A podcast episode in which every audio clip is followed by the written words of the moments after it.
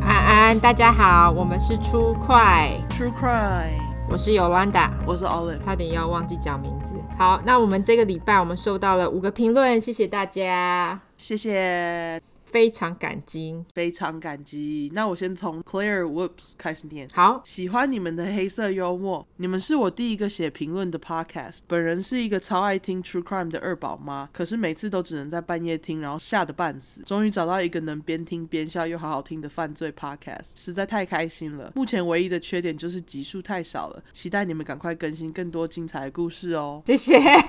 对我们太集少了数， 对我们努力中好不好？一一周做一集，好累哦。 对，一周做一集， 而且集数都超长的。对我们都超长的好 不好？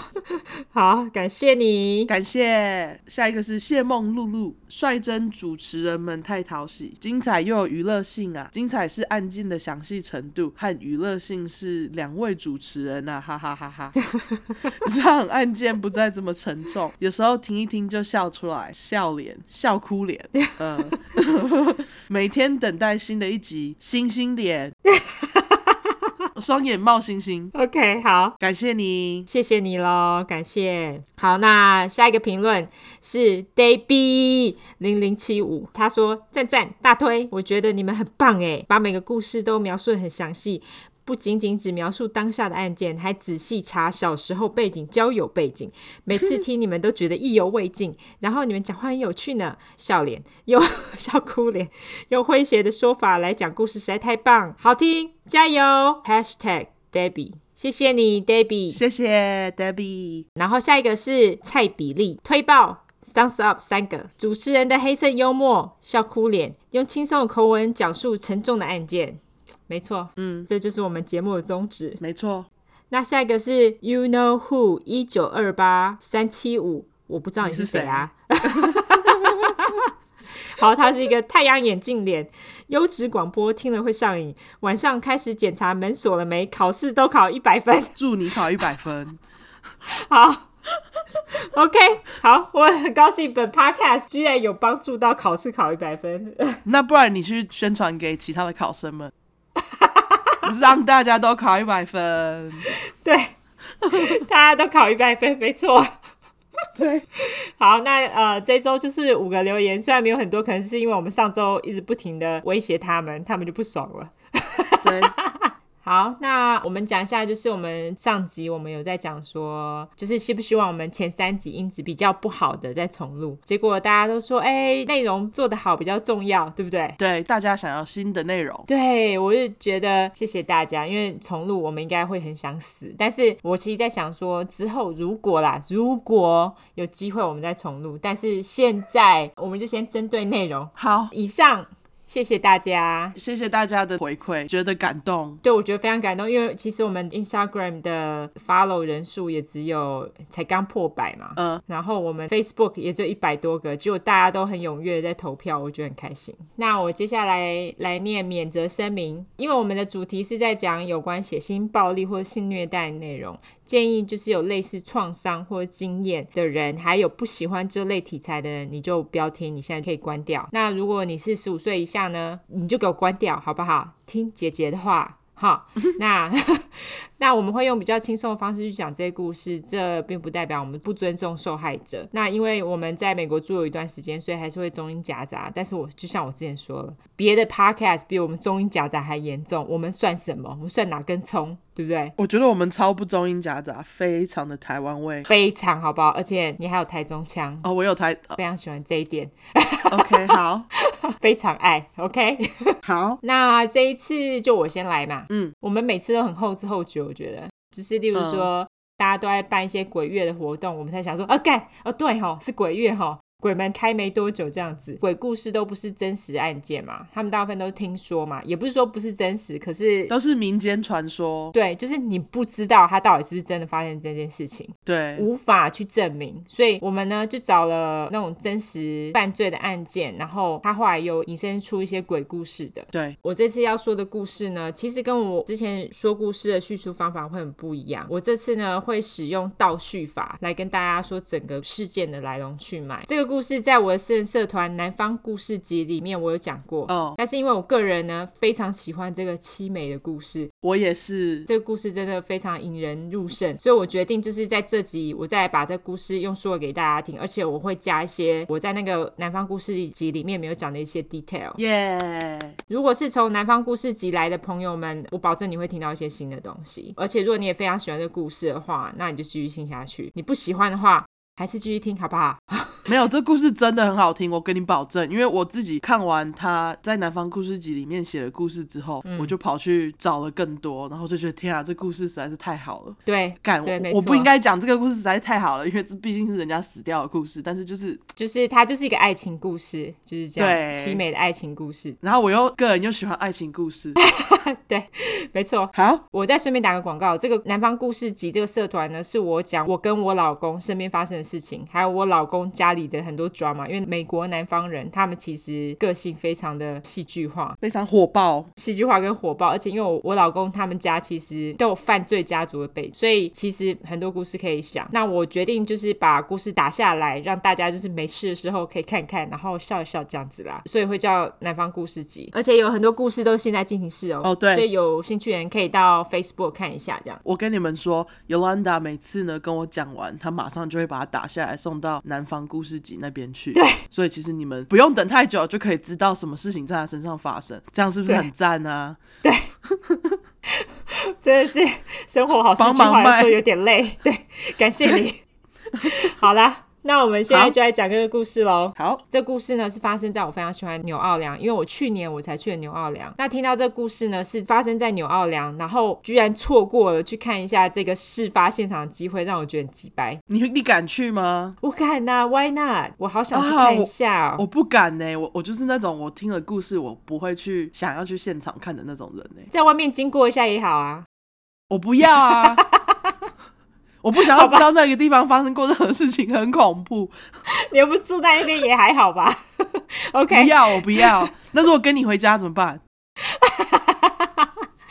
好恐怖 OK，OK，好韩剧说好好， 但没有关系。好，那反正精彩故事就跟你们说，等呃疫情。过去，那你们如果就是有机会去纽奥良，因为纽奥良那边有很有名的就是 Mardi Gras。Mardi Gras 就是他们当地的一个 event，他们那边因为有很多那种酒吧，他们在那 Mardi Gras 这一段时间呢，他们会有很多盛大游行，嗯，除了游行之外，例如说女生啊，如果你把你的胸部翻给其他人看，他们就给你竹子哦，你是说那种塑胶珠子，对不对，对？是塑胶珠子，不是真的啦。但是他们会有一些做的就是很夸张的塑胶珠子，就看起来很美的。例如说，上面还会有什么一个娃娃或是一个公仔啊，反正就做的很夸张的珠子。嗯，但是我有听说他们当地因为这些塑胶珠子啊太多了，然后大家丢的满地都是。污染啊呢？对，照他们那个地下水道充满了塑胶珠子， 就堵塞，你知道吗？嗯，我对纽奥良的印象是我有一次在看纪录片的时候，然后就是在讲那个中国制造这些珠子的故事，然后就是、哦，呃，就是在讲纽奥良人在这个节日里面用这些珠子用的多 凶。对，非常凶，我觉得很夸张。对我我跟你讲，你呀、看到身上有珠子的人啊，他不一定是因为他给人家看胸部，是因为他是在地上捡的。我们去年去的时候啊，就是这样嗯子，就是因为我生性这么保守，我怎么可能给人家看我的胸部呢？所以我当然就是在。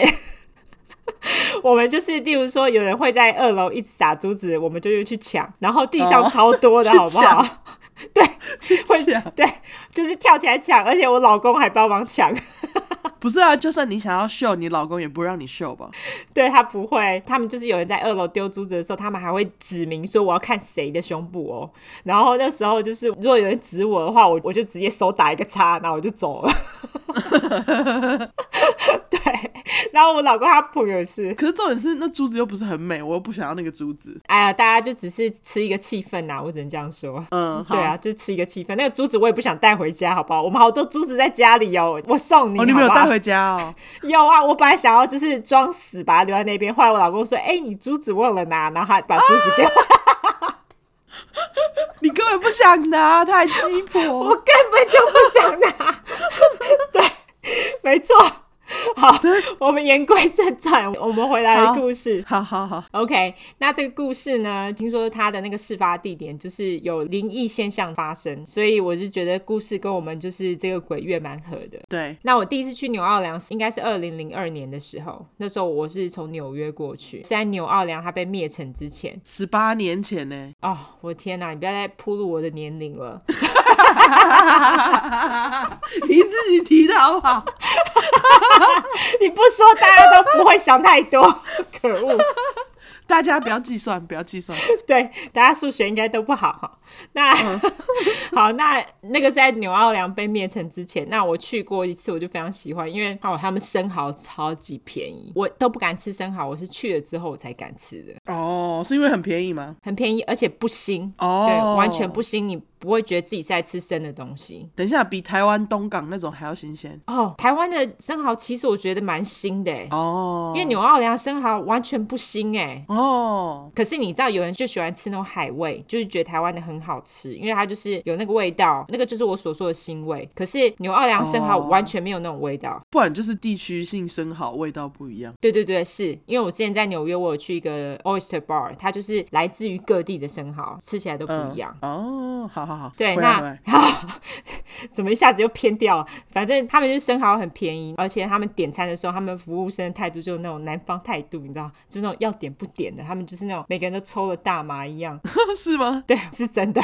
他们就每天都一副没睡饱的样子，可能每天都 party 吧。呃嗯，就是让我很喜欢就对了啊，想说这真的超级南方人的我，然后我想说，所以我才会嫁给南方人。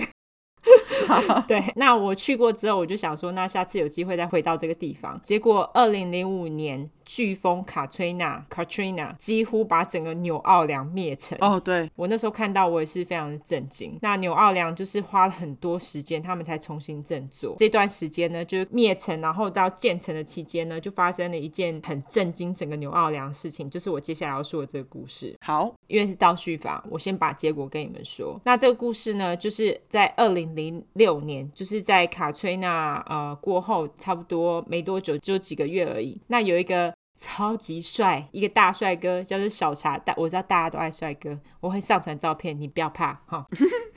他就是 Zachary Bowen，我就叫他小茶。那他从纽奥良一个知名的饭店叫做呃，而且是四星级饭店，就是蛮高级的。哦 Omni Royal of Hotel 七楼顶楼，他往下一跳，当场死亡。警察到了之后呢，他们就想说，哎、有人自杀，在他裤子的口袋里面，他们就发现了一个纸条。嗯，然后这个纸条上面写说，这个并不是意外，他是夺取自己的生命，是因为他夺取了他女友艾迪的生命，哦，你是说他自杀？就是没有人把他推下来，他是自杀。因为他的纸条上面有有一个地址，他跟大家说你去这个地址看，并且交代说他的女朋友分别在冰箱和炉子里。你那时候想说，干这什么意思？听起来就超级对恐怖的啊、他就说，然后在桌上呢有他的自白书。那他们这时候就看到这个警察也很傻眼啊，而且他们后来一看这个小茶，尸体？对，看到他的尸体，他们就看到他的身上有二十八个被烟烫的伤疤，而且一直从他的背上延伸到他的手背上面。那至于这些伤疤是什么，我等会我会跟大家交代。这个饭店当时有因为这样呃生意被影响吗？呃，好像有哎、有被影响一阵子，但他们现在还在他们现在还在，他们现在还在营业哦。哦，你敢去住 吗？我，呃， 我可能要考虑一下。毕竟是睡在那，对好，对，这真的蛮恐怖的。那这个时候呢，大家一看就觉得靠背是怎样。后来警察呢就想说，好吧，就遵循他的指示到了他写的那个地址的现场。那他发现呢，这个现场是在一个还蛮受欢迎的巫毒庙的楼上。哦，那个巫毒庙真的非常有名，他们现在也还在营业哦。你是说那个巫毒庙在他们他自杀以前就已经很有名了，是吗？对对对对对对，他那个里 OK，面的 OK 庙祝是一个女生，非常有名。她上过很多电视，有人会觉得整件事情跟巫毒有关，但是事实证明其实是完全无关的。那警察到现场就很冷，冷气开到最低，而且最强。嗯，然后屋内很凌乱，墙上有喷漆说 "I'm a failure"，就是我是卤蛇。嗯，并且有帅哥小茶的老婆的电话，他就叫大家打电话给他老婆，他老婆超衰的啊，嗯，意思就是他老婆还活着的意思啦。接着警察就照着纸条上上指示去看炉子。你们知道，就是美国人的炉子都是那种上面就是有炉子，然后下面连着大烤箱的那种嘛。嗯，它的那个炉子上面呢有两个锅子，一个锅子呢放了女人的头，但是已经烧焦，看不出来是什么了。那另外一个锅子里面放了手跟脚，也是烧焦了。然后他们一打开烤箱，是手背跟腿，哦，而且听说还调味喽。然后在炉子旁的琉璃台还切了萝卜跟马铃薯， 是要准备烹调，是不是？嗯，后来呢，警察就照着指示去冰箱看，然后冰箱里面有一个大塑胶袋，里面是女人的身体，就是其他部位都被切掉，只剩下身体的部分。嗯，那这个女人呢，就是小查她在纸条里面提到的女友 Eddie Ho，那我就叫艾迪。好，那因为这个超现实的命案呢，马上让所有的媒体大肆报道，因为这真的实在是蛮恐怖的。对啊大家最爱食人魔啦，而且那时候就开始一大堆谣言啊，说什么呃小茶其实是食人魔啊，煮了自己的女朋友吃啦之类的。他们事后是说小茶的胃里没有艾迪的肉，但是因为他从杀他到他自杀这段期间，其实过了将近两个礼拜，你怎么知道他自己也没吃？对啊，他搞不好有吃，只是已经早就已经对，出去小了华、啊、就打出来啦，他搞不好一开始就就吃了。搞不好对不对？对啊，但是他就是有把自己那个自白写在艾迪的日记里面，就是他的自白书啦。他就拿拿了一本艾迪的日记写在里面，然后他就把整整将近两个星期的事情，他就是有交代清楚。好，那有人就说他把尸体煮是因为，就像我们之前不是有说骨肉分离吗？之前在那个阿杰，阿杰，对，有人说他尸体煮过是因为比较好骨肉分离，但是也有人说实际上尸体并没有那么焦啦，而且看起来有使用过的痕迹，所以有人就是觉得小茶他是真的吃了爱，但是事实怎么样我们都不知道，人都死了，对不对？对啊，没人可问。对，那我接下来就说说到底他们是怎么走到这一步的。好，小茶跟艾迪认识的时间呢，是在飓风卡崔娜到达之前没多久。那我来说一下这个飓风当初造成多大的损伤。好，飓风呢，其实跟台湾的台风很像，但是因为美国南部的跟台湾地形很不一样，它几乎是一片平地，没有护国神山，有没有？我们有护国神山，所以真的，我们的灾情好像都没有那么严重，而且。虽然台湾那么小，可是因为地形很崎岖，所以就好像就还好。南部都是一片平地，所以只要有飓风来呢，大家基本上都会非常的警戒，对，因为非常容易造成严重伤亡。而且你知道，美国的房子都没有地基的欸，哦，对，没有像台湾这样，对，对，因为台湾又地震，然后又对又有台风，所以台湾对地基都非常重视。可是美国房子的几乎都没有，哦，我觉得超级扯的。飓风卡崔娜，它是二零零五年袭击美国南部，那个时候是五级飓风，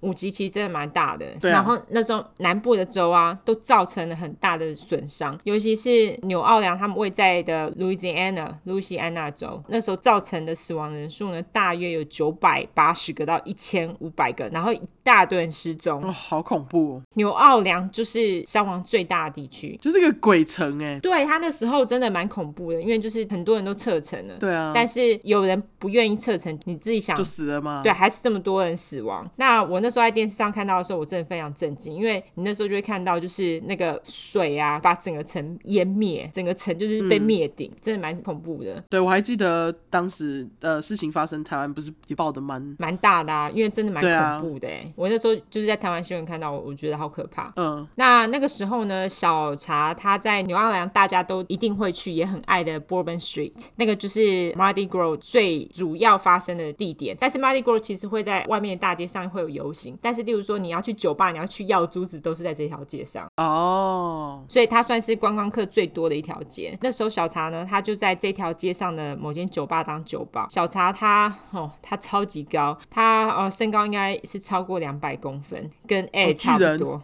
对巨人，然后他的鞋子尺寸十七号，超大。超大，对我老公的脚是十三号，鞋子已经超级难买了，所以我我觉得小茶鞋子可能大部分都要顶 做，实在是太大了。嗯，他不但高，他也是一个帅哥脸。对，你知道，哎、不是帅哥脸，呃对，哎、不是， 哎、不是，他就是呃，好，他就是不帅哥脸。 等一下，哎、是不是跟小茶差不多高啊？对还是啊，哎、比较高？嗯，哎、好像还高一点哦。他是两百三，哎，还是我记错呃，没有，哎、好像两百零九之类的。 ？OK OK，我记得他们俩差不多高，但是小茶就是帅。好，对他真的是帅，他长得有点像那个谁，就是干里我奥突然纳忘多记名字，不是不是不是，你知道就是那个有有一部他跟娜塔莉波曼演的，在床上滚来滚去，什么好友万万岁。哦，你说艾艾希顿库奇吗？对，我觉得他有点像艾希顿库奇。哦，是是是，他的确是有点像艾希顿库奇。对，对好，对，继续。好， 好，那因为小茶他又高又帅，所以他当酒保，但是吸引很多人啦。对啊，你们也知道，就是当酒保人就是来来去去啦，那一下跟这个暧昧，一下那个暧昧就没有了。但是后来呢，有个人一直持续光顾，而且跟这个小茶呢一直不停的在搞暧昧，这个人就是艾迪。嗯，那其实他们在飓风卡翠娜之前都还好，就是没有什么爱的死去活来，他们就是可能就会去找对方啊之类，就这样子。飓风卡翠娜呢，其实是他们感情的催化剂。我接下来就跟你们说为什么。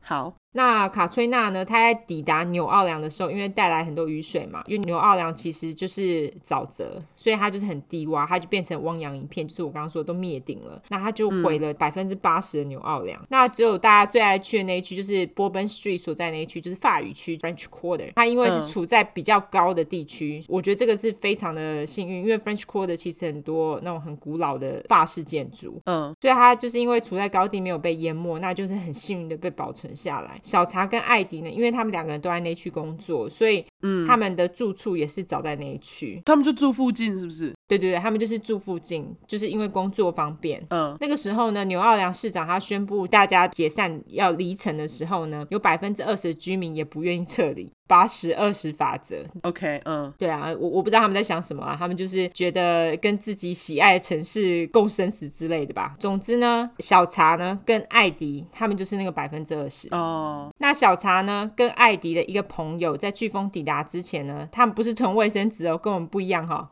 因为卫生纸能干嘛？不能吃啊。他们囤了一堆酒，因为南方人无酒不欢，对，他们就是一定要酒，他们没地方住没关系，有酒就好啦。那除此之外呢，他们还还囤了一大堆罐头，所以后来呢，卡翠娜肆虐之后的纽奥良缺水、缺电又缺食物，于是他那个朋友人也很好，他就每天呢煮罐头食物，就是提供附近活下来有留下来的居民食用，而且呢，除此之外还提供他们酒精。哦，对，那而且呢，在那个期间呢，他们也会去被那个遗弃的商店，就是大家都走了嘛，所以很多店就是没有人开啊，所以他们就会去那边拿食物啊，就缺什么拿就对了，就也不用付钱。对，因为没有人管，因为水电都没有了，所以也不用交水电费。大家都是吃完食物，然后就喝酒。那那个百分之二十的人，每天就过着神仙般的生活，吃完就醉，醉完就睡，那他们也是因为幸运住在这个地区，他们才有办法活下来，因为他们对，还有一些人就是他们家被淹没，逃到这里对嘛。他们后来是逃到这里来。 OK，其实他们不止就是提供食物让大家吃，其实后来他们也有帮忙去青岛街上一些，例如说留下来的一些渣渣，被那个水淹过之后，就会有一大堆乱七八糟的东西在街上。哦，就是去清理残局就对了。对他们也有帮忙去清理残局。其实 OK，小茶呢，他跟艾迪就是有去做这些事情。后来他们这样的举动呢，还被很多媒体访问，而且包括《纽约时报》都有去访问他们，嗯，就是有大篇幅的介绍。那他们两人呢，也是在无政府的状态之下，他们感情迅速升温，因为他们就是互相帮忙啊，然后他们其实那个时候就是什么都不用烦恼，两人过得很快乐，嗯，他们就是在你侬我侬情况下就过得很开心的日子，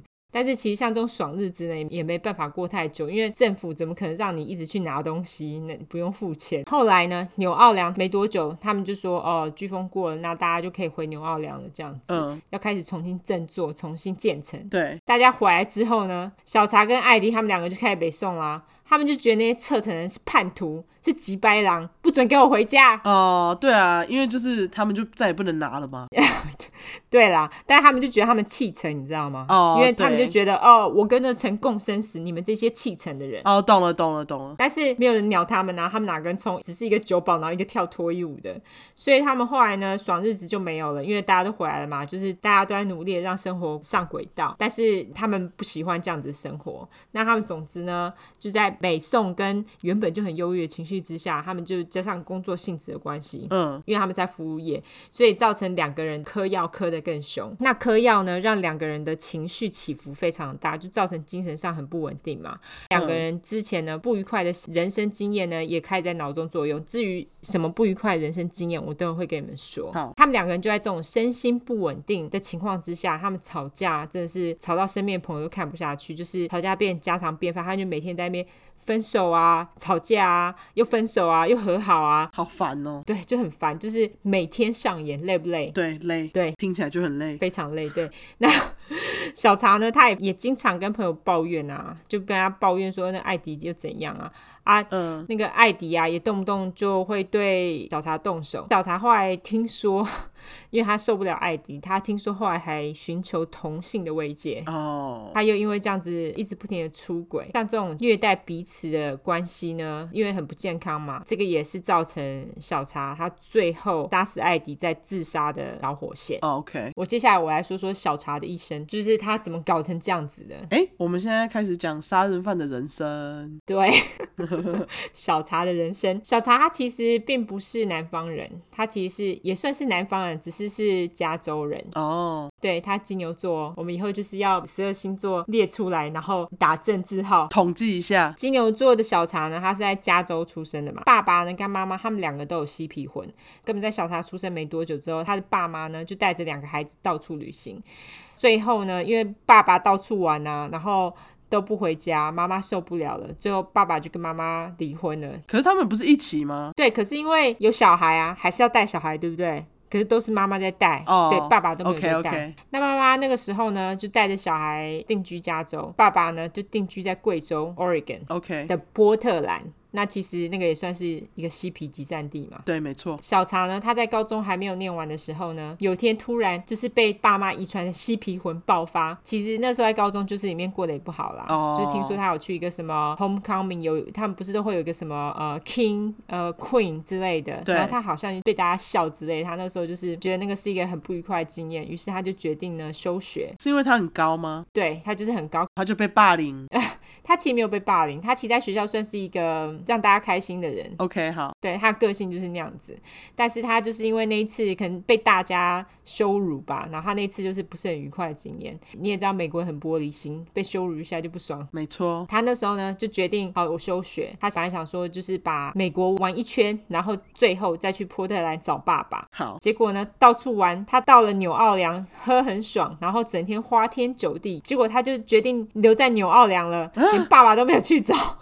好随机哦。对，爸爸是什么？爸爸能让我醉吗？没错，对，他就是不管罢了。对他就是喝酒比较重要。对，那他那时候其实才十八岁，但是我觉得他是靠身高的优势，因为你知道未满二十一岁其实是不能喝酒的，哦，但是好像还是可以当酒保哎、你知道这件事吗？我不知道哎、我以为你就是必须要二十一岁才能在酒吧工作。没有，你只要不喝酒也可以当酒保。我之前去我们这边当地的，就是我有遇到过酒保是未满二十一岁的哼，很扯吧？因为我们这个是大学城嘛，他们一定都会偷喝啦。对呀、怎么可能不偷喝？对，一定对会啊的。那小茶他那时候才十八岁，那他就找一个酒保的工作嘛，因为他年轻又帅又巨大，不用说啦，就跟我之前讲一样，就是很受欢迎嘛，又那么年嗯轻，那么可爱，在酒吧工作，我之前也说了，来来去去的人很多。那小茶那时候年纪很小，他就是对大姐姐就充满了憧憬这样子。嗯，这时候呢，一个来自德州的波伊舞娘就是拉娜，那我就叫她小娜好。她和朋友呢一起到纽奥良玩，看到小茶蛋也是哦。帅哥也是满心欢喜，对那他们两个人就对上了眼。后来呢，小娜她回到德州之后呢，小茶不知道为什么对她无法忘怀，于是就开始使出粘人的招数，他就一直不停地打电话给她，就跟她说：“你再回来纽奥良嘛，再来玩嘛，找我玩嘛。”哦，后来小娜呢就熬不过他，他就真的又回纽奥良找他、哎，哦，他搞不好也就是喜欢他。对，就是也是很喜欢啦。但回到纽奥良，两个人当然就疯狂打炮啊。没多久之后呢，小娜就发觉，干小茶居然只有他妈的十八岁，嗯，就像你说的，因为他本来以为他至少有二十一岁才可以去当酒保嘛。对啊，也是二十一岁才可以喝酒嘛，结果他发觉哦靠背，小茶居然小他十岁，那时候小娜二十八岁，嗯，他那时候就是觉得无法接受，他就觉得年纪实在太小了，于是他就赶紧回德州，就想说保持距离，不要再往来了。结果他回德州没多久，他就发觉自己被那个暴冲的十八岁精子搞怀孕了。年轻的精子，OK，，对，年轻、年轻、活力高的精子小娜那时候就觉得，十八岁的小朋友哪能负起什么责任当爸爸？但是你知道，我们南方有个铁则，就是你怀孕了就给我生，没有堕胎这个选项。 莫名其妙的铁子，对，这真的很莫名其妙。就是如果有去看我那个南方故事集们，就就会知道他们怀孕、堕胎这个选择并没有在他们选择当中。对那她本来呢一点也不想让小茶知道她怀孕的事情，但是因为她是南方女人嘛，南方人最爱讲话了，她嘴巴关不住啦。她后来还是跟小茶说了这件事情。那她说归说呢，她还是没有指望说小茶可以当爸爸，所以。那个时候啊，小孩出生的时候，她根本都没有跟小茶说。啊，是过了几周之后呢，小娜就跟她朋友说：“哎、你可以打电话跟那个小茶说一下啦。”她的朋友呢，就打电话跟小茶说了，然后她就说：“哎、儿子出生了。”说，小茶是当下听到，他挂电话，立马就赶到德州。那他看到他小孩那么可爱，当然就是满心欢喜啊，就立刻爱上。所以他后来呢，跟小娜一阵长谈之后呢，小娜她就决定给小茶一次机会，他们两个人一起、嗯就一起搬到纽奥良定居这样子。那因为小茶他为了不让小娜跳脱衣舞，可以好好照顾儿子，他那时候就兼了两份酒保工作，哦，其中有一份呢还有健康保险。后来没多久呢，小茶他就跟小娜说：“哎、我们两个结婚的话、啊，就可以一起享有健康保险的福利耶。”哦，而且你现在是个妈，这样，对，他就说这样压力也比较小一点啦、嗯所，以他们后来就结婚了。结婚没多久，小娜又被用怀孕啦、哦，所以他们又生了一个女儿。有生小孩的人就知道，就算不生也知道啦。尤其是台湾人，多一个小孩就是多一个庞大的支出嘛。没错，所以渐渐呢，小茶就觉得，诶、养两个小孩还真不是普通吃力耶，no shit。对， 一个跟两个差很多哎、真的差很多，两个小孩真的压力非常大。于是他那时候就打电话给他在当兵的哥哥说：“哎、那个怎么办啊？啊，我有两个小孩呢，真的有够贵呢，那快要负担不起了啦。”嗯然后哥哥约你啊，在纽奥良要学历没学历，要技能没技能的，你不如就来当兵吧。啊，又是当兵，对，又是当兵，走投无路的最后一招。对，小茶他那时候就想想，哎，也对啦，因为他之前高中休学嘛，所以他就去考了 GED，之前有提过嘛哈，我之前好像没给过英文嘛，好像没有， GED E 呢，它英文是 Graduate Equivalency Degree or General Education Diploma，它就是高中同等学历证书。嗯，因为他之前没有念完高中休学，所以他就是去考这个。就像我说的，分数够高就给你毕业证书，分数如果不够高，但是达到某个标准，他就给你高中同等学历证明，就代表你有完成你的高中就是了啦。 OK，他拿到之后呢，他就去当兵了。那小娜那时候就想说。啊，也好，反正现在世界太平，没有打仗，那时候没有什么伊拉克啊，什么中东的事情都还没有这么糟糕，所以他们不需要打仗。他想说，反正就是当爽兵没差，而且当兵的优惠很多，所以他就想说，好，那就你去当兵这样子。嗯，那小茶呢，他新兵训练之后呢，他就被派去德国驻兵，听说他在军中呢非常受欢迎哦，因为他其实就是一个很有趣的人，就是很爱逗大家开心的开心果啦。哦、就是那种会耍宝的人就对了，对对对对对对，而且因为他爸妈都嬉皮嘛，嗯，他本来就有嬉皮魂，因为受过嬉皮生活训练过，所以这种到处飘、到处睡的日子呢，对他来说根本就是 piece of cake 蛋糕一块。嗯，后来他有一次就是从德国被派去阿尔巴尼亚去做协助，结果他只是跟当地的一个小女孩讲了话，然后给了她一颗糖，就那个小女孩第二天就被处死了。哦他的罪状呢是跟美国人讲话。天哪，他那时候知道之后呢，他就充满罪恶感，他就觉得都是他害的啊。啊，因为他也有小孩啊，对对对对对，然后在这个同时呢，小娜又一直在那边拖，因为她其实是要办一些手续，例如说一些签证手续，她才可以把小孩一起带到德国嘛。但是因为小娜那时候就是一直在拖，然后一直没有把小孩带过去，所以她就是心情不好啊，没有人可以诉苦啊之类的。除此之外，雪上加霜的是，同一个时间，因为你知道她的脚很大，十七号呢，对，正常的军靴根本就没有它的尺寸。那他因为长期他穿那个比他脚小的军靴啊，因为你也知道他们就是出任务都一定要穿军靴，对长期穿太小的鞋子出任务，他的脚呢就出了问题，得了 hammer toe，就是木锤指，嗯，就是脚的关节变形，他就很痛很不舒服。那他因为发生了以上这些事情呢，他的心情就很不好。但是呢，后来终于有一件事是让他比较 OK 的，就是小娜终于把他的文件办好了。哦，他就一起到德国来找他了，那他就比较开心，这样就是他心情就好很多。嗯。结果呢，好景不长，没多久九一一就发生啦。啊，他就要去帮忙了嘛。没错，小茶的爽日子当然就没有了，因为九一发生就代表他们要打仗了嘛。嗯，美国跟中东关系就变很紧张，小茶他理所当然就被派到伊拉克去打仗了。对，但是虽然说是打仗，其实他们还是驻兵比较多，大多数的士兵都是在那边驻兵，然后等着出任务这样子。那小茶也是一样嘛，嗯他在伊拉克驻兵的时候呢，也发生了两件事情，也整个改变他的一生。哦，你说当兵，OK，好，对，一个呢是一个女兵呢，她其实跟小茶非常要好。那因为小茶她之前是酒保，然后她也是打鼓的哦。女兵呢是一个前刺青师，然后她好像有玩个乐器，我忘记是什么乐器了，好像是吹口琴之类的吧。嗯，所以他们两个人呢，在军中的角色呢，基本上就是娱乐大家，因为他们就是可能会说笑话，因为他们两个就很合嘛，个性很合，他们就是娱乐大家，就为大家带来很大的解脱。但是呢，有一次他们在出任务的时候，那个女兵啊，她是死在小茶面前，他们两个这么好，那小茶当然就是非常伤心啊。对啊，就朋友死在你面前，好恐怖哦，对啊，打仗，打仗真的超恐怖。另外一件事情呢，这件事情我觉得我在其他地方有听到过类似的案例，就是小茶呢，他在驻兵的时候啊，因为你在某个地方驻兵，你日子久了，你当然不免会跟伊拉克当地的居民，呃，有些人会变得很要好，因为你都要去他们商店买东西干嘛的。对，他那时候在驻兵的时候呢，尤其有一个小男孩，那个小男孩的家人呢，他们拥有一个小杂货店，那他很喜欢跑去找小茶，然后他有时候会从店里拿些冰饮料给小茶，哦，那小茶呢也会教他英文，然后就是作为回馈这样子。结果之前在阿尔巴尼亚的事件重演，而且不止重演，还更糟。啊由于小男孩的家人啊，整家被认为跟美国人有关系，他们商店全毁，然后全家也 被杀，超惨的。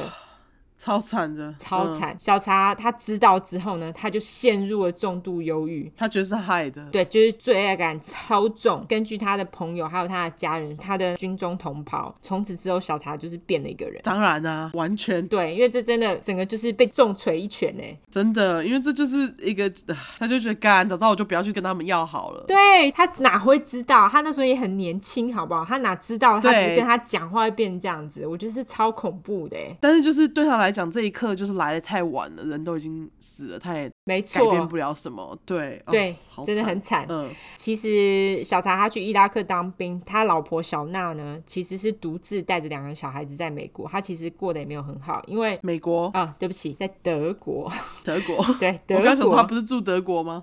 在啊德国，他之所以没有过得很好，很孤单，原因是因为呢，其实在小娜呢到德国之前，小茶呢这个笨蛋呢，就是因为太年轻，很多事情都不计后果。他呢把小娜是脱衣舞娘这件事情到处跟人家说，而且他连照片还献给他的军中同袍看。当然，他的军中同袍是不会在意啦，嗯，但是你知道军中同袍的家眷就会在意。小娜她到了德国之后呢，当然军中同袍是不在意跟她讲话干嘛，但他们的家属呢非常在意，就没有人要想要去跟小娜当朋友。可是脱衣舞娘有什么？我也觉得这到底有什么？这又怎么了吗？ 对啊，又怎么了？对他们就觉得这种职业是一个不高尚职业，好吧，太保守了。就是很保守。嗯，那所以小娜她其实就很孤单，但是她后来但还是振作，打起精神，她就是自己带着小孩到处去欧洲玩这样子，也算是一圆自己在欧洲旅行的梦想啦。对啊，还不错啊。对，也蛮好的。后来呢，小茶呢，他到了伊拉克打仗之后呢，没多久，小娜她就染上新型肝炎。大家知道新型肝炎的传染途径是什么吗？我不知道，来上课一下哈。新型肝炎的传染途径呢是由血液传染，因为输血传染到其实几率是非常小，尤其是在德国，德国人那么龟毛。对啊，而且通常就是现在输血的话，那个血液一定都会再经过筛检，所以其实不大可能是因为输血的关系，所以最有可能呢就是不清洁的针头造成的。那性行为会不会造成呢？还不大确定，但是据说也是有可能的。所以小娜呢，她在小茶不在的期间到底做了什么？大家可以发挥自己的想象力哈。我觉得他是用药。对，我也觉得。那由于呢，小娜呢，她得了肝炎，非常严重，而且非常虚弱，她就是几乎快要死了。所以小茶这个时候呢，不幸但一次也算幸，就是小茶这时候就得到一个喘息的机会。哦，因为老婆生病。对，他就从伊拉克呢回到德国照顾小娜。那时候小娜已经开始觉得小茶有点怪怪，就是变得跟以前不一样了。嗯，就是因为他可能变得比较冷淡，所以这时候小娜呢就开始质疑他们两个人的关系。哦，虽然说小茶他很爽，可以回德国做喘息，但是事情没有那么爽啦。他终究还是得面对自己是在当兵的事实，所以他后来又只好回伊拉克。但是呢，因为你知道发生了这么多事情，他就开始，应该是说他们那时候就有一群军人呢，就开始对这个战争呢产生质疑。他们觉得这个战争根本就是一个笑话，他们不懂为什么要打打仗。对士兵他们开始对打仗产生质疑的时候，仗就打不下去啦。对啊，那时候呢，小茶就开始想回家，他就已经不想打仗了。但是你知道他他是有签约的，不是要满几年吗？他那时候签了八年，哦，对，其实很久哎、对啊，可他已经想要回家了，而且他其实，在军中很备受重用，就是他被升职很多次，而且他就是完全没有任何不良记录。哦，所以他们其实基本上是不可能让他走的啦。他这时候呢就想了一个办法，就是呢在每次固定的体能检测的时候呢，他就故意说：“哎呦，我腰痛啦，我没有办法做仰卧起坐啦，或者说哎呦哦我脚痛啦，我不能做伏地挺身啦，就是没有办法达到他们想要的标准。”结果他的目的就达成了，他就达到退伍的目的了。那他有拿到荣誉退伍吗？并没有，他那时候被弄了哦他照理说应该要被拿到的，对啊，他跑去伊拉克，然后又因为身体受伤退伍。而且你看他有被重用哎、而且他在军中并没有不良记录哦，嗯，所以他照理说他应该是要被荣誉退伍，但是听说他那时候不知道跟他一个比较高等级的长官有一点瓜葛，所以他就是被人家弄了，所以他那时候就没有荣誉退伍这个选项。哦，OK OK，对，虽然我觉得他其实人生蛮惨的，这也是其中一点。嗯在这时候我插播一个，就是我们来聊聊 PTSD，就是创伤症候群。好我觉得大家应该都还算是蛮嗯耳熟能详的。那它的症状呢，就是包括头痛、胸口有时候有压迫感、肠胃不适、做噩梦、忧郁症等等。而且呢，很多人都有酒瘾或毒瘾，因为他们常常会想要用喝酒或者是毒品来麻痹那些不愉快的经验跟感觉。那这些症状呢，几乎都出现在小茶身上。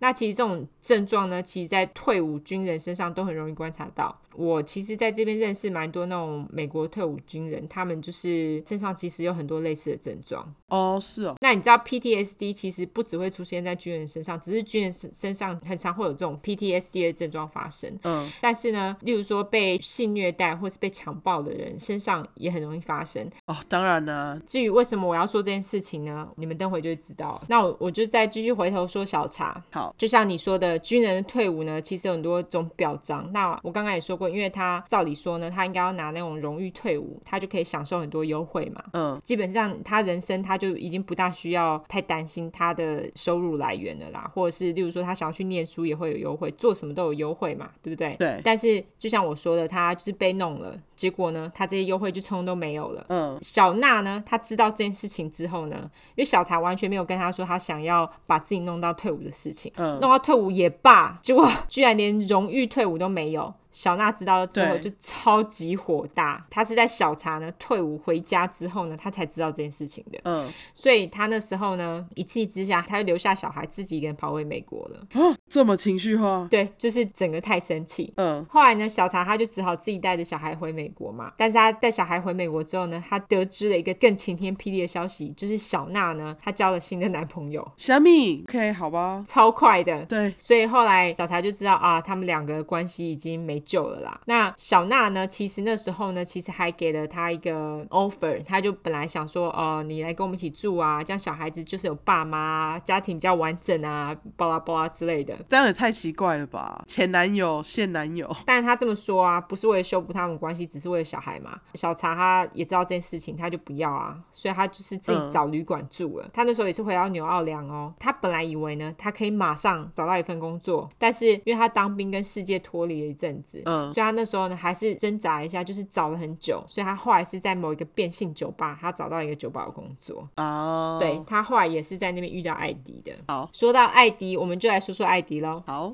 那艾迪呢？他其实也拥有嬉皮魂，他的经历呢跟小茶有一些相似之处。艾迪呢，他是来自于 South Carolina，就是南卡罗纳州， ，OK，也是南方州啦。他就是道地的南方人。好，他跟小茶一样，他高中休学，然后他就到处跳舞啊，到处旅游啊。那他最终呢，也选择定居了纽奥良。听起来充满了自由的灵魂的艾迪呢，其实他的某任前男友在他的身上呢，发现了严重的 PTSD 的症状。嗯，例如说，艾迪呢，他有非常严重的酒瘾和毒瘾，而且他似乎呢很喜欢虐待式的情侣关系。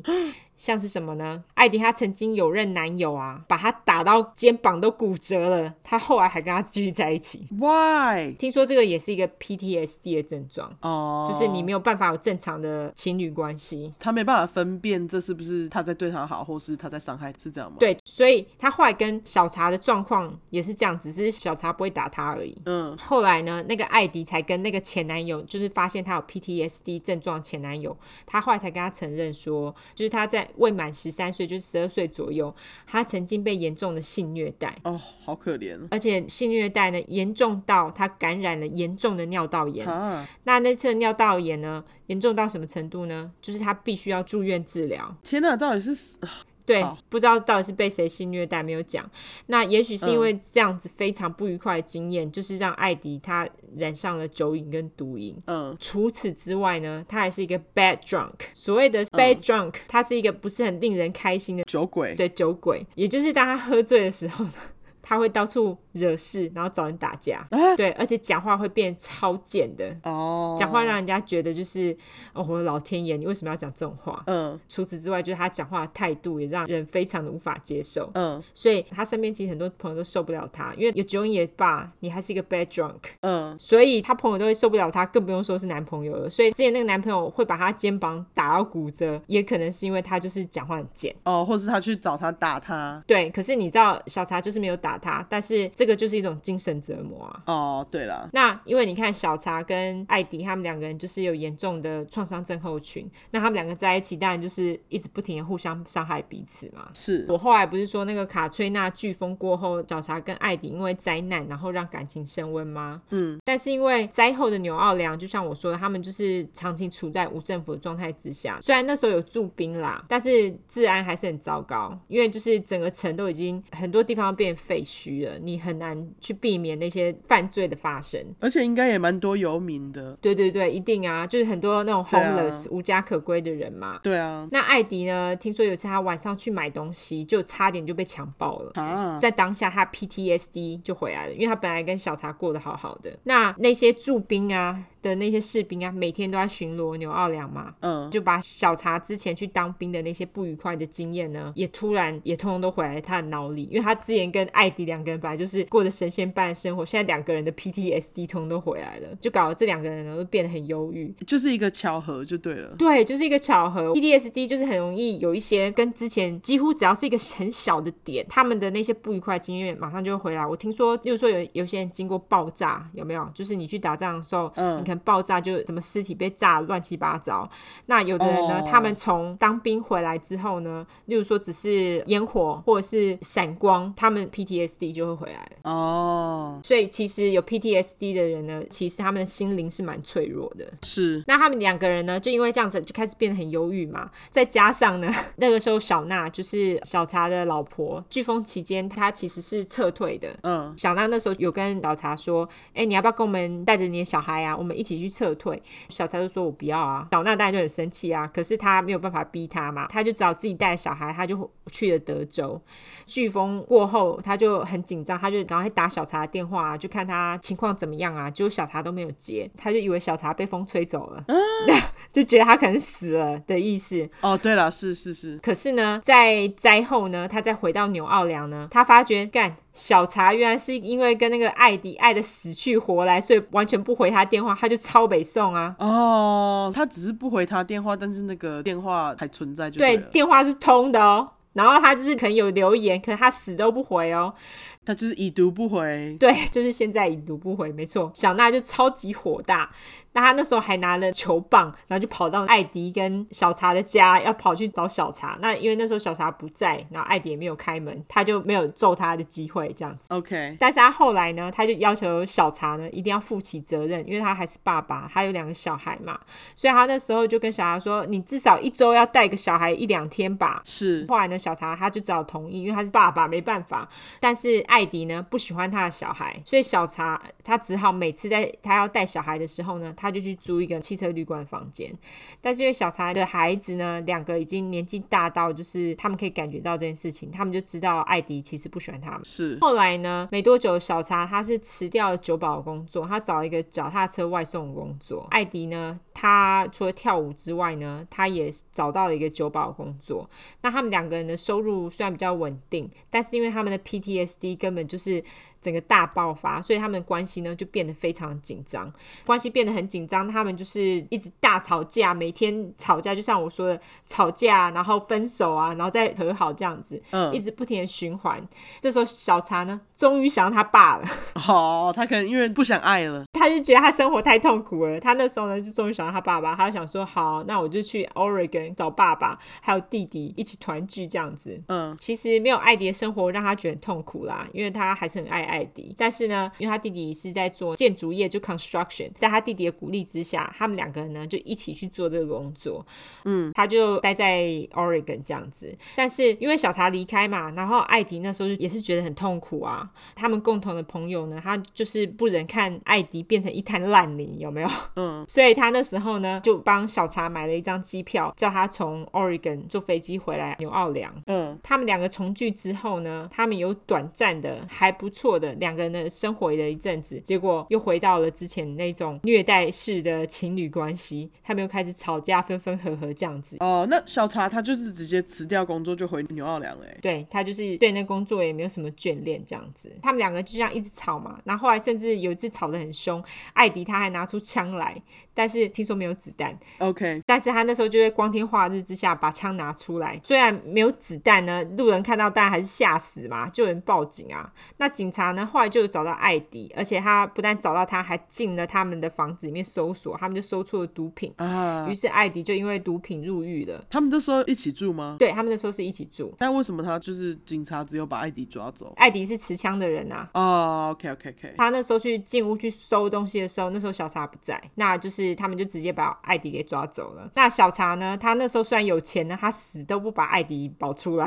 是艾迪后来找了朋友去凑钱才把他给保出来。嗯，可是他保出来之后，小茶又回头去找艾迪，反正他们两个就是那种勾勾敌，你知道吗？是但回头找就是跟之前一样分分合合的那种无限恶性循环。是，后来呢，就回到我之前说的，小茶就因为受不了这种状况，爸爸也找啦。他后来呢，这时候就想说，好，他就寻求同性的慰藉。嗯，就试试看，对，而且他这时候呢，他们两个人呢，虽然说公寓是他们两个人住在一起的公寓，可是这时候小茶已经很少回那个公寓睡觉了。他要么就是睡在嗯朋友家，要么就是去睡那种废弃的房屋。哦，后来呢，因为艾迪呢，他个性因为不是很好，他跟他的房东就闹翻了。他跟小茶没有住在一起了嘛，因为小茶基本上就已经搬走了。这时候因为跟房东闹翻，他就只好回头呢，再寻求小茶的帮助。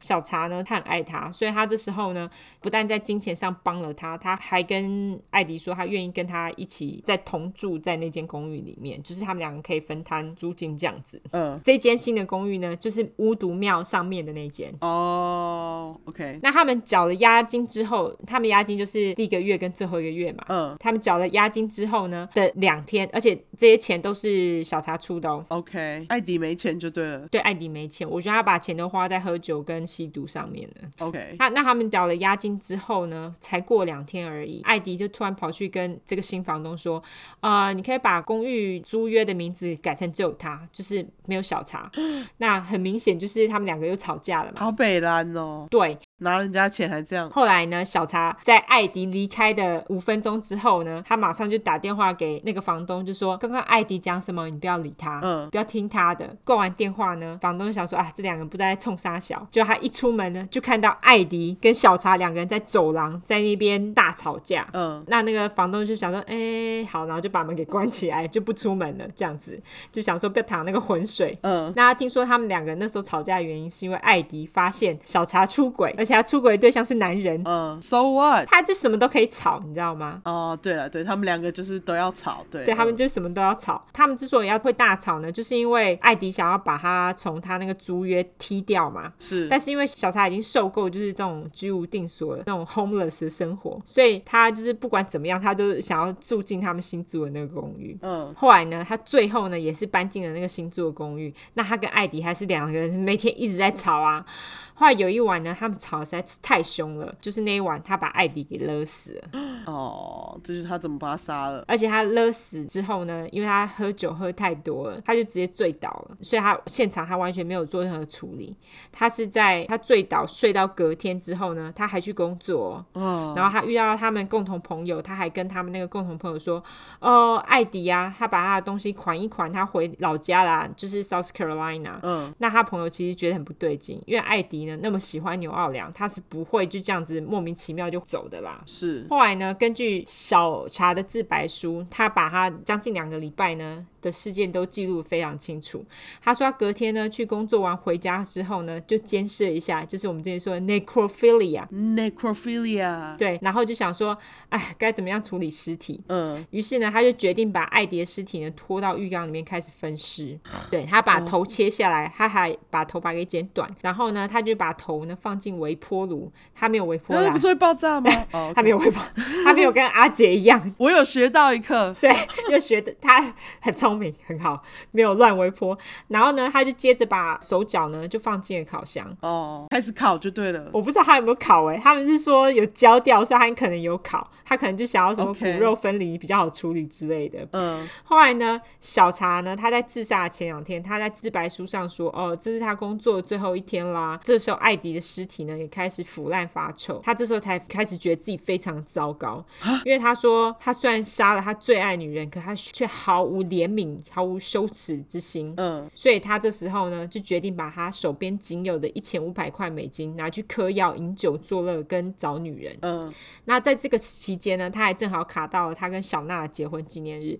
这时候，小茶跟小娜的离婚手续根本还来不及完成，嗯，所以他们两个其实还是结婚的状态哦。那时候他就是结婚纪念日，他那时候还打电话跟小娜说：“哎、我们一起出去啊，这是我们结婚纪念日。”哎，小娜就觉得莫名其妙，他们两个明明都在办离婚了，而且她有男朋友，所以她后来就跟他说：“呃，我有男朋友不方便。”他就把那个电话给挂了。嗯，后来小茶呢，他就是每天买醉啊，他也邀朋友一起出去玩啊，玩到他朋友都觉得很奇怪，就觉得他是怎么了。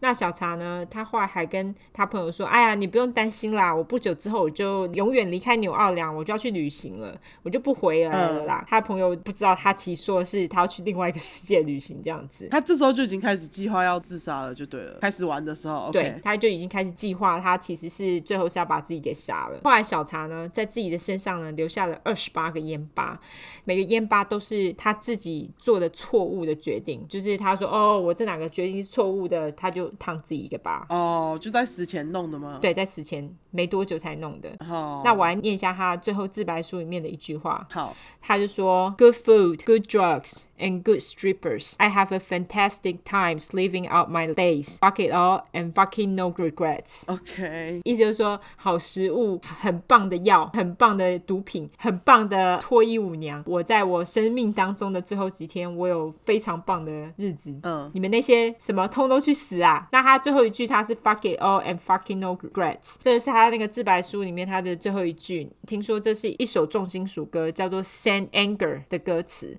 听说他非常喜欢这句歌词，因为他其实自己本身是打鼓的，所以他其实就是哦很喜欢金属乐。那他就是有把这句刺青呢刺在他的阴毛上方，下腹部吗？，对，就是下腹部非常靠近阴毛边缘那里，我们叫做什嗯么哦比基尼线。毕 竟好，对，男人有比基尼线好吗？除此之外呢，小茶他还把他自己人生所遭遇的失败给列出来。那以下是他列出来的顺序：朋友、工作、军队、婚姻、爱情。列出来最后就说。时间到了，我朋友跟家人电话我都给你们喽，你们快点去打电话吧。他就这样说，就是我觉得他的整个遗书当中呢，你可以看出来他的个性是怎么样的人，嗯，就是他之前就是在搞笑的那种个性，是，他遗书当中也是这样子，但是呢，在命案现场的墙上呢，我一开始不是有说他有一句话，就说 I'm a failure，就是我是卤蛇。嗯，他有把那个小娜的电话喷漆在墙上嘛，就就说你们去找我老婆，这是她的电话这样子。但是我觉得他还有一句非常令令人心碎的话，嗯，他那句话就是说 Please help me to stop the pain。哦，你不觉得很心碎吗？他就是一直觉得很痛苦。是？但是他杀了他也是不对的。对，我觉得他就是心理有问题了。小茶的老婆，我本来是说前妻，可是他们两个其实离婚都还没有离成。是小娜呢，她在接到警察电话，得知小茶杀了女友艾迪，然后还自杀，而且还分尸了前女友，有没有？嗯，那她当然是超级震惊啊！她每天呢就被媒体包围，问东问西。其实她根本不是在那段关系当中，但是她是小茶活着的老婆，所以她就超衰哦。她那时候呢，不但要去跟小茶的家人告知小茶做了什么事，还有她自杀的事情之外呢，她那时候也有去问心理医生意见，心理医生就跟她说，你最好也把这件事情跟小孩子实话实说。哈，最后就是跟他小孩子实话实说这件事情。那小孩子听到当然就很伤心，而且很害怕，因为就是爸爸怎么会做出这种这么恐怖的事情？为什么要也跟小孩子讲他分尸前女友这么 detail 这样？对，就是可能没有很 detail，可是可能就会跟他说他杀了他前女友。哦，好好，好那小孩子当然听到也是心里很大的创伤，所以他还要处理小孩子的创伤症候群，就是小孩子会做噩梦啊，或是很忧郁啊。而且呢，更惨的是他还要去处理小茶的后事，因为他是他老婆。 好衰哦，超衰，就离婚根本来不及办成。那小娜后来在接受采访，她有说小茶她这么做真的是很自私，她几乎毁了她的生活。是啊，可她后来也说，其实小茶她自杀也是一件好事，因为她杀了她的女友嘛。那她如果没有自杀的话，她也是要接受审判的。她在接受审判的过程当中也是会非常漫长，而且小孩所受的煎熬可能更多。对啊，小娜后来因为这些事情实在太多，她后来就是有自己独自去做一个单人的旅行，在路上她就是有被抓到酒驾，哦这也好像也是可以理解的，因为她毕竟就是心情不好，她一定很忧郁嘛。嗯那她当然需要一些事情来麻痹自己，有没有？嗯，就是我刚刚说的那个什么 Omni Royal Hotel，它现在还是有在营业，但是大家是不是会有那个 concern 不去住呢？我觉得应该会有，我觉得他们应该是呃有受影响啦。嗯，但是倒是没有听说什么鬼故事。但是呢，艾迪呢被小茶分尸的那个房子就是巫毒庙的二楼，听说常常有灵异现象发生。嗯，因为一楼的巫毒庙很有名嘛，很多观光客都会去嘛。而且我之前就是在电视上我就有看到他们那个巫毒庙的庙祝啊。就是有被访问，那个庙祝呢，还会跟他们说，你想要体验那个里面的鬼吗？或是那些灵异事件吗？他还会帮你召唤里面的鬼哦。 啊，我不要，不别，我连进去都不会进去，他就是让游客去体验那个灵异现象。然后，而且呢，那边呢也曾经有很多灵媒进去，就是说，哦，我有闻到什么烧焦的味道啊之类的。然后我就觉得，干，我好想去哦。好。哎、我记得他是不是这个地方其实后来被烧掉了？他们好像就是有失火，但是没有整个烧掉，他们后来有重建。哦、o k OK，他们其实这个地方，我记得那时候是我看到那个，就是有人进去想要体验那个灵异事件啊，那个庙祝还让他进去。那那个时候就正好是他们在重建的时候，好像是二零一九年吧。嗯，那他们那时候就是在重建，所以没有整个烧掉啦，就是里面就是你会 OK 看到有就是有烧焦。我想说，本来就有烧焦的味道，现在更 多，现在真的有烧焦的味道。嗯对。那我再说一个小后续，那这个小后续呢，就是小茶跟艾迪的事情发生了六年之后，就是二零一二年，他们出了一个纪录片。哦，那那个纪录片的故事是呢，是来自于他们两个人一个共同的朋友，声称跟他们两个人都很熟，叫做 Margaret Sanchez。那那个朋友呢，就是那个玛格丽特呢，她声称小茶她在肢解艾迪的时候，她有在现场哦。但不知道是不是真的，对，就不知道是不是真的，不知道她是不是在胡乱啊。嗯，但是这个玛格丽特小姐呢也很妙，她在二零一六年的时候呢，她就被抓起来坐牢。那她得要坐四十年的牢。她干什么事呢？她杀了一个脱衣舞娘，而且还肢解她，妙吧？这是什么巧合？对，而且为什么就四十年牢？我不懂，为什么不是做终身或是死刑？我不懂。可能因为只有一个吧， 看这个，没有，我是说真的，我我我不知道这个司法到底是怎么判的啊、对，但是四十年牢也是蛮久的啦，只是我是我不懂他们到底怎么判的。对，而且我觉得他搞不好可以被假释。对，我也这样觉得。可是我看到他的照片，他就是他长得也很像，就是那种就是有毒瘾的人。哦、对他长得也是一个很神经病的样子，所以我就觉得。南方的 drama，对，就南方 drama。那这个故事呢，就是我听到之后，我非常震惊，我就觉得这两个人真的超级悲剧的，因为他们两个人其实都有严重 PTSD。对，然后两个人就是没有办法好好的生活。我觉得他们的相遇基本上就是一个错误，因为他们两个人就是没有任何一方有健康的心灵，就很容易搞成最后那样子，就对了。对，而且就是小茶，嗯就不应该从奥勒冈回去。真的，，他应该就待在那边呢，对，其实如果他待在那里，把自己的人生重建，他搞不好就对，就没事啦。而且他也有家人支持他，所以我觉得 都是因为那张单程机票。对不对？是不是？都那个朋友害的。真的是朋友害的啊！不要不要说朋友害的，是他们自己选择的。对，没错。对，那我的故事就到这边喽，完。好玩。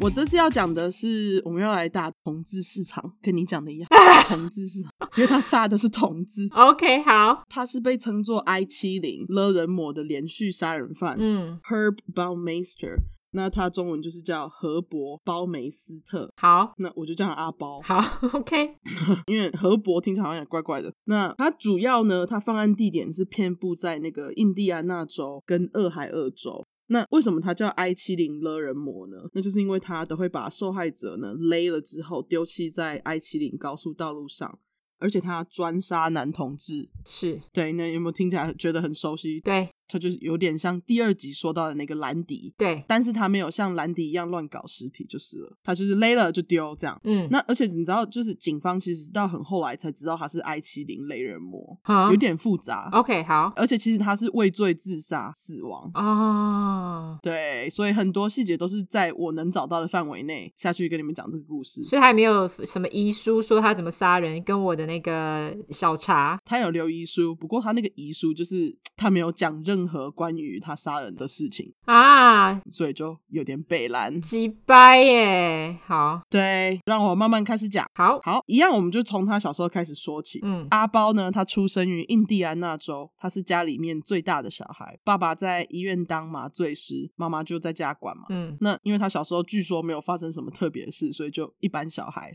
略。哦，那 是哦，他他没有杀小动物，没有尿床，没有纵火之类的。他是在青春期之后才开始叛逆的。哦，OK，好，对，那等于就是国高中的时候嘛，他上课的时候，他就是会在老师教书的时候不断的发出噪音啊，打扰老师上课这样。 ，OK，除此之外，据说呢，这个阿包有一次啊，趁大家走的时候，他就自己偷偷跑去老师的桌上尿尿，就也不知道为什么。 OK，好，对他就是除了这个之外，除了尿尿在老师桌上之外嘞，他还收集了像是他能找到死掉动物的尸体，带到老师桌上来把玩。 把玩对，就是他就是会玩动物的尸体。有解剖吗？我不知道他是干嘛，他不知道对这个尸体干嘛，但是就是他玩完之后，就把这个尸体留在老师桌上就走了。故意吓老师的，嗯，对，就是他到底有多讨厌这个老师。真的， 但是我大概能理解，因为我国中老师就很北蓝， OK，好，对，就是，但是因为我不是阿包，我有理智，啊我就没去做这种事情。哎呀哦，很好，好，很好，好，那他因为他的举动就跟一般高中生比较不一样啊，嗯所以同学就也不太愿意跟他交朋友。那所以他在学校他就是一个独行侠这样。 ，OK，学校老师呢，因为阿包反常的举动，就再也受不了了，老师就是会联络爸妈嘛。嗯哼，父母其实在这段时间也有注意到阿包的反常的行为。那因为爸爸是医生，第一件事情他就是把阿包送去医院做心理评估。 ，OK，测试结果呢，就是阿包有严重的精神分裂症和人格障碍。哦，不过他也没有把他送去治疗。那我们之前有讲过很多次精神分裂症，但是我觉得我们好像没有讲过他的英文。哦，我好像有一次有提到过，没关系，重新一温习一遍也 OK。没错，再教一次，叫做 schizophrenic。S C H I Z O P H R E N I C，哇，真的是非常完整的英文教学体验，谢谢。没错。 那这时候大概是六零年代，在以前，他对于各种精神疾病治疗方法都还不太成熟。对，当时呢，他们是用电疗来治疗患者。嗯嗯那电疗的英文缩写叫做 ECT， ，OK，完整的是呃又是英文教学时间，好完整的是 Electroconvulsive Therapy，超长。嗯，OK 那这个你也不知道什么时候才会用，所以我就不不跟你细说，自己去查。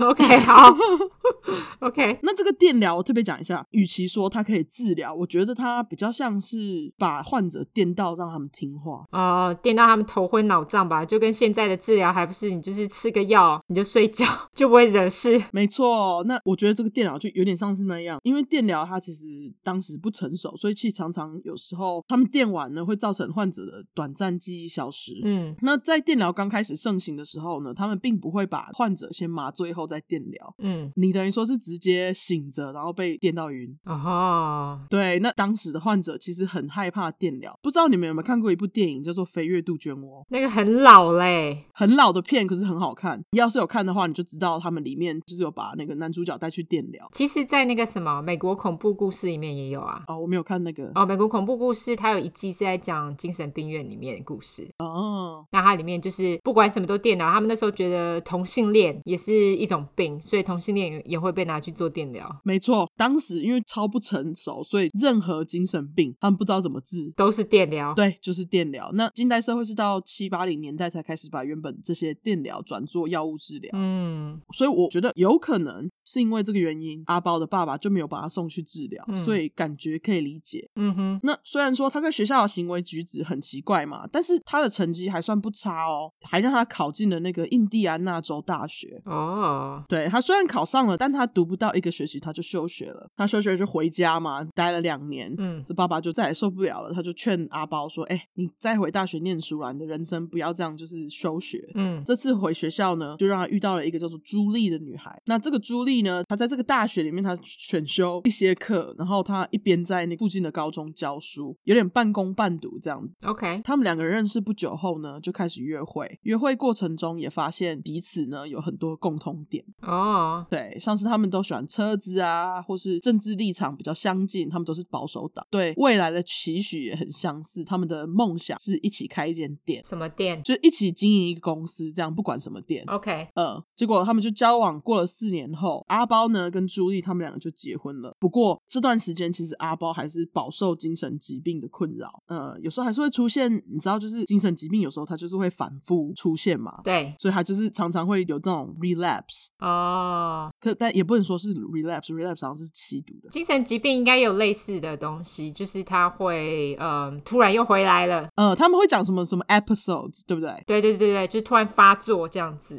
嗯嗯，他就是常也是会出现奇怪的举动，不过这些朱莉都知道，他也没关系，他就是愿意陪在他旁边。哦，嗯，据说他们婚后的六个月呢，阿包的爸爸还把阿包送到精神病院治疗了两个月。那这段期间，朱莉就在家等他回家。嗯那婚后呢，他就必须养家嘛，所以阿包他就在爸爸的帮忙之下，到了一个当地的报社当打杂小弟。他工作态度非常认真，嗯不过他就是那种他需要上司一直称赞他的那种人。嗯，那一旦上司不称赞他，他就觉得不开心、生气，超级玻璃心哎，嗯对啊，那工作态度就开始慢慢变得很差嘛。嗯而且他其实，在工作地方呢，他也是让同事觉得他很奇怪啊。嗯，结果在没人喜欢他，上司又不称赞他的状况下，阿包就觉得干，老子不爽，他就走了。 OK，对，那离职后呢，他就在附近的那个监理站找了工作。嗯那他就一样很认真啊，不过他就是常常呢在同事面前摆架子，常常会为了小事乱发脾气，就是一副他必须要监督好他的同事的样子，就有点像是把自己当成上司。好，OK，呃，所以就同事就对他就很反感嘛，对，而且他的幽默感对于同事来讲很奇怪。像有一个例子是，有一年阿包寄了一张圣诞贺卡给他的同事，封面呢是阿包跟另外一个男子，哈就不是他老婆，然后两个人都穿着圣诞装， ，What？OK，然后啊因为那那个年代，而且因为又在印第安纳州嘛，所以就是很恐同，也没有任何人觉得他做的这个圣诞贺卡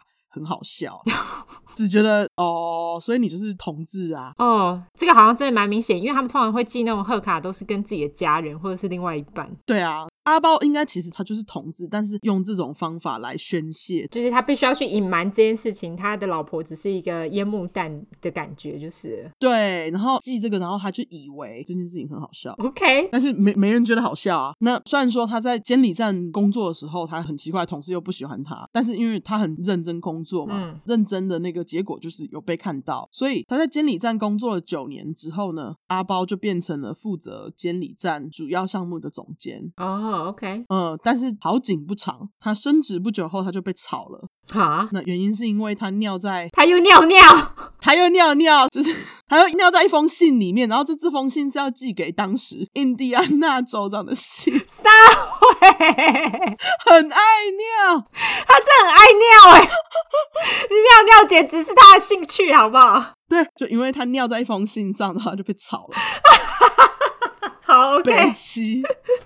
他超妙的欸。对，好，他们在婚后几年呢，就生了三个小孩。他就是在监理站工作的时候，朱莉就在家里当全职妈妈嘛。哦，OK，然后这主要都是朱莉在照顾。那阿包呢，他被炒了之后，他就一直找不到稳定的工作嘛。那朱莉也觉得 OK，那没关系，之前都是你在工作，那现在换我。朱莉就扛下家里的经济责任，就跑出去工作了。嗯， 那变成阿包他在家里照顾小孩嘛。据说阿包他其实是一个好爸爸，他对小孩很好，也对小孩很有耐心。嗯，不过呢，就因为他在家里嘛，他就多了很多闲暇时间啊。对于是呢，阿包就开始酗酒，他想说，哎，好无聊，那我们就来喝酒。撒谎，好，那也是在这个时候呢，他开始常常跑去城里面的那个同志酒吧闲晃。哦，不过呢，这些事情因为朱莉在外面打拼嘛，所以他就都不知道。哦，OK，那因为他就是酗酒的关系，然后有一次呢，他还因为他就喝酒开车肇事逃逸被抓， OK，但他也不知道用了什么方法，就让自己逃过一劫。哦，OK，OK，、结果他就也没被起诉，也没有去坐牢。哦同时间，阿包的父亲过世，但是这件事情据说对阿包的心理没有造成什么太大的影响，他就没有特别伤心，也没有特别怎样，就是 OK，我爸死了。 好，后来呢，阿包还是不断的尝试找新工作，那终于让他找到了一个在二手店的工作。 OK，一开始他还有一点看不起这个工作，因为他觉得以他的能力来讲呢，做这份工作实在是太可惜了。结果他就做着做着就发现，哇，原来二手店其实赚蛮大的。好，嗯，他就觉得，哎、其实这个生意很赚钱诶，然后他就觉得，OK，好吧，那既然这个工作会赚钱，然后他就开始边上班边学习这个二手店的经营模式。哦，因为二手店他们有很多衣服都是像 Goodwill 他们的东西都是他们是无本生意耶，完全，对，大家都是捐的，然后他们就是你看他们的那些东西都是不费一毛，然后他们就可以拿到那些东西来卖。对，而且而且有些二手店，他们就算他们收东西，他们也都收超低价的。对，没错，呃对啊，那他觉得天啊，这二手店会赚钱欸诶，他就在这里很认真工作，工作了三年。工作了三年后，他就辞掉了这个二手店的工作，然后跟妈妈借了四千块美金来创业。做二手店吗对，跟朱莉呢一起开了他们梦想的店，一间二手店。 ？OK，。这间二手店的名字呢叫做“神很大”，这是我自己翻的 那真的 save a lot。 对，因为它的英文是 “save a lot”。 OK，好，我看到它的店名，我就很想说“神很大对。可是我记得我们这边有普通类似像超市的店，也叫 save a lot。”哦，是吗？。对但，是它的这里的 “save” 是 “s a v”，它不是 “s a v e”，哦，OK，好，了解了解。有点改了一点点这样。 OK，好好好，对，那他就是用他之前工作的经验嘛，进了很多品质不错的二手衣物啊，还有二手家具之类等等的来卖。嗯而且他的店里面呢，还标榜呢，小部分的收入会捐到当地的儿童机构，嗯因为这样会受到很多人的支持，就觉得哎，你是一个有良心的企业这样。嗯，所以他们就因为这样就赚了很多钱，啊，嗯，赚草，所以我们是不是要去开店二手真店？的耶来看一下好了。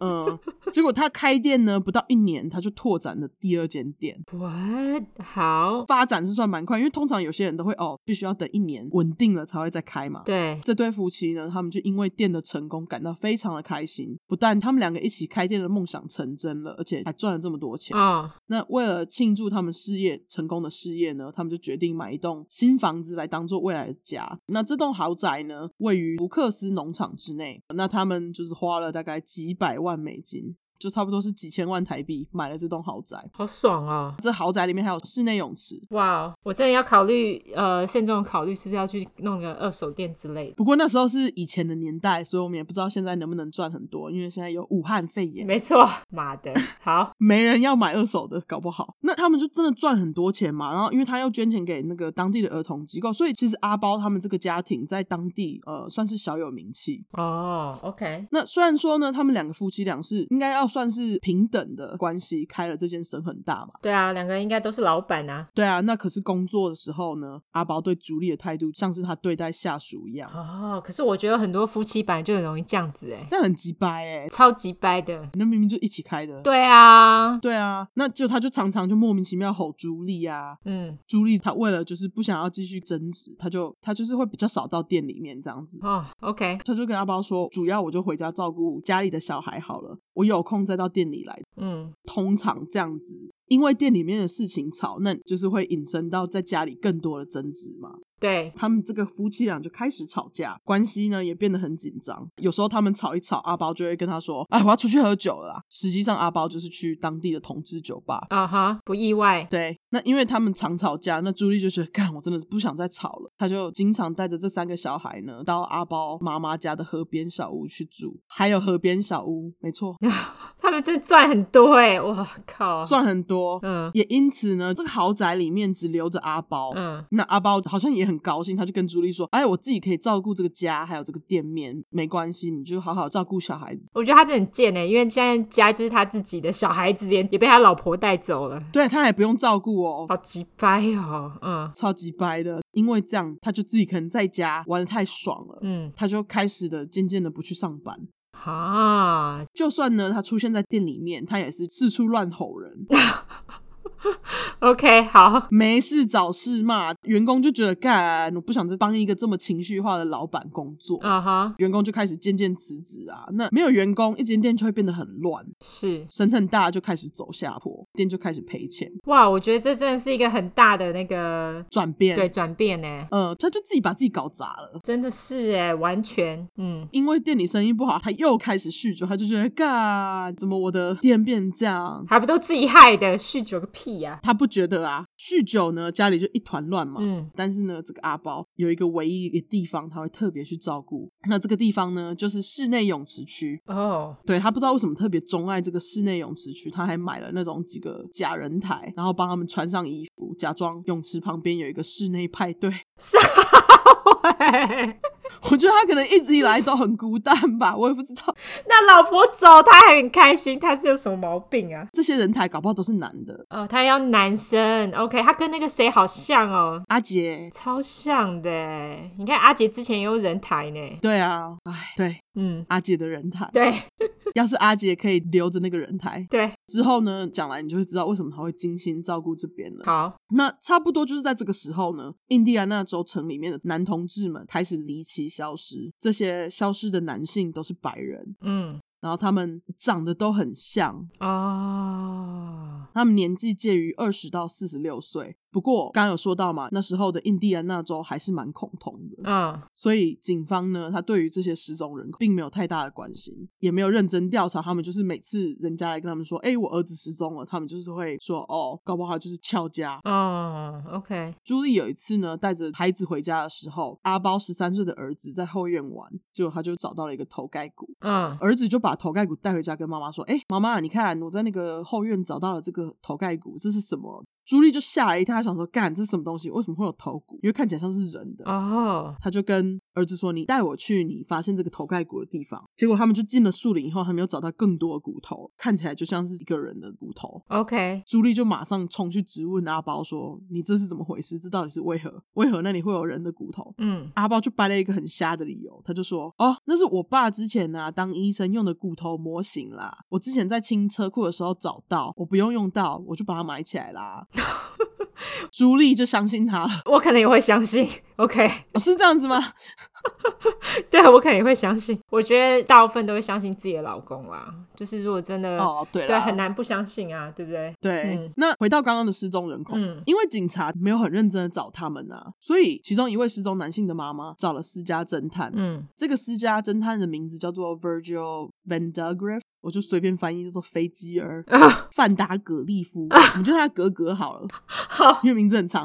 真的很长呃 o k 对，就叫他格格。好啊那这个格格他是一个退休的警察，嗯他专攻找寻失踪人口。结果这个妈妈的儿子呢是二十八岁的艾伦，跟妈妈就跟格格说：“我最后一次看到我儿子呢是在在他出门前，我儿子跟我说他要去城里面的那个同志酒吧，之后他就再也没有回家了。”嗯，那就在这个艾伦的妈妈呢联络格格之后，过了一个礼拜，另外一个失踪的三十二岁男性罗罗，嗯，罗罗，他叫做 Roger，好 我就叫他罗罗。 ，OK，然后罗罗的妈妈也联络格格，跟他说我儿子失踪，然后我去找警察，警察都不理我，所以我只好来找你。嗯他就开始在同志酒吧附近贴那个失踪人口的传单，然后就是四处问在同志酒吧出没的人，看能不能找到一些线索嘛。嗯，有一个人呢，他看到罗罗最后消失前的，他是上了一台蓝色的车，而且这台车的车牌啊，还不是印第安纳州的车牌，是 Ohio 二海二州的车牌。哦，OK，嗯，那格格就继续调查嘛。那这段期间，他也接到一个当地的那种同志杂志出版商老板的电话，哦，OK，然后这个老板就跟格格说，就是不止你现在在调查的年轻男性呢不见，其实这一阵子以来一直都有年轻男性不见，只是警察都不愿意去正视这个问题，因为他们是同志，哦，就其实蛮北蓝的。真的哎，而且重点是，我觉得性工作者还可以理解，可能那时候同志的地位就跟性工作者差不多。我觉得性工作者我也不能理解，因为就一样啊没有啊，同志我觉得跟性工作者最大的不同处就是，同志其实他们都是还是有关心他们的家人，但是性工作者很多都没有，哦，你说没有家人关心他们就对了。对他们很多人都是跟家庭断绝往来了。哦，我懂你意思，我懂你意思。你是说就是不太会有人会去跟警察说哦，性工作者失踪了这对，样？那照理说，同志他们的家人应该还是会发现，他们就应该要要求警察去调查。那警察应该要重视这件事情，因为家人都已经跟他报案了，他是他们的家人失踪，哎，所以我觉得这真的是就像你说的蛮北蓝的。对，那格格他就觉得，呃，那既然我是一个退休警察，我去跟警察讲，警察应该会理我一下吧。啊哈，结果警察也不理他、欸， 撒谎，警察有急掰哦，嗯，嗯、警察就不理他，格格就好吧，继续自己调查。调查越多，他就开始怀疑这些人应该都是出自于同一个人的手上。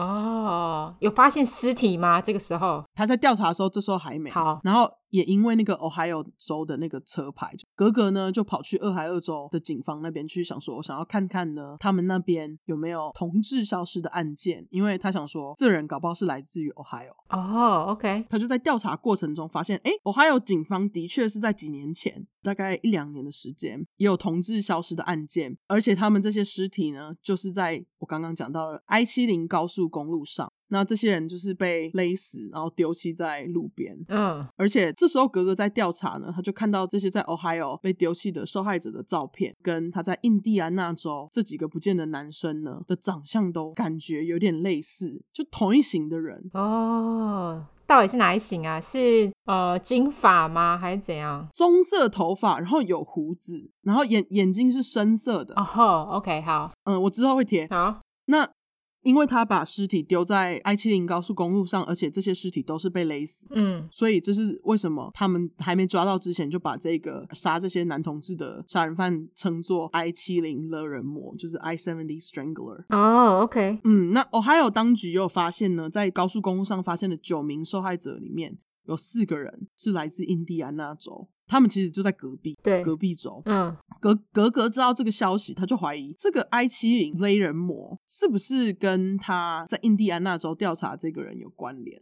不过刚刚前面讲到，因为他去找警察，警察不理他，他就没有去跟印第安纳州警察讲说他在 Ohio 警方那边发现的事情。好，结果，因为他当时不是一直在那个酒吧那边贴传单吗？就有一位叫东尼的男孩看到传单，就打电话给格格了。 ，OK，那他就跟格格说，他很确定他知道把罗罗带走的人是谁，他想要提供他的线报。这样，这个罗罗刚好是东尼的好朋友。哦，OK，东尼说呢，他有联络警察，想要跟他们提供他后续知道的情报，但是警方都不理他，嗯哼因为他是一个同志，警方不想听他讲话，也不愿意帮他。太急掰了，超级白，就不了了之。那东尼只好打电话给这个格格。嗯哼，东尼跟格格说，罗罗呢失踪后，他就开始天天就到这个酒吧看有没有任何可疑的人。他就是有点想要，就是找到这个把朋友带走的人。嗯结果有天呢，他就看到一位男士一直盯着这个罗罗失踪的海报。嗯，那东尼就想说，这位男士看的有点久，因为一般人通常都看一下就走了啊。对，这男士呢，就站在那个海报前面站了一阵子，结果东尼的直觉就跟他自己讲说：“OK，那我要去跟这个男生搭讪。 ，OK，对，因为他觉得这个人搞不好跟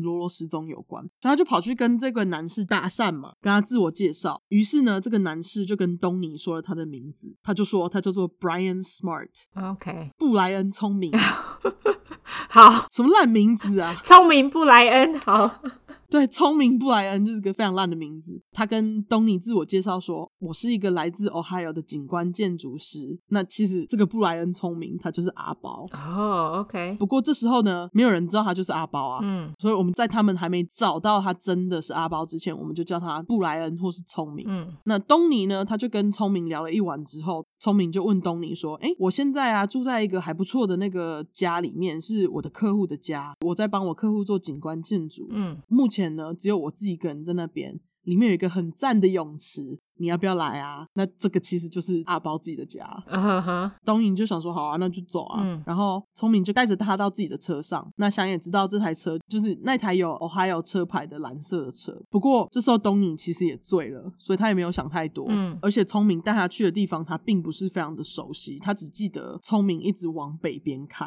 然后拐入房子之前，招牌上面有写着什么什么农场。哦，OK，他跟格格叙述说，就这个房子就是一个豪宅这样。嗯当他们到达这个豪宅之后呢，聪明就直接把他带到了那个室内泳池的区块，就是我刚刚说到了他那个人台 party 的区块。 ，OK，他有看到人台吗 有有有， ？OK，东尼就有跟格格叙述说，他一到那边，他就马上发现了这些在泳池旁边穿衣服的人台们，超诡异的，他就开始觉得，干，我是让我自己进入了什么样的世界？是鬼屋吗？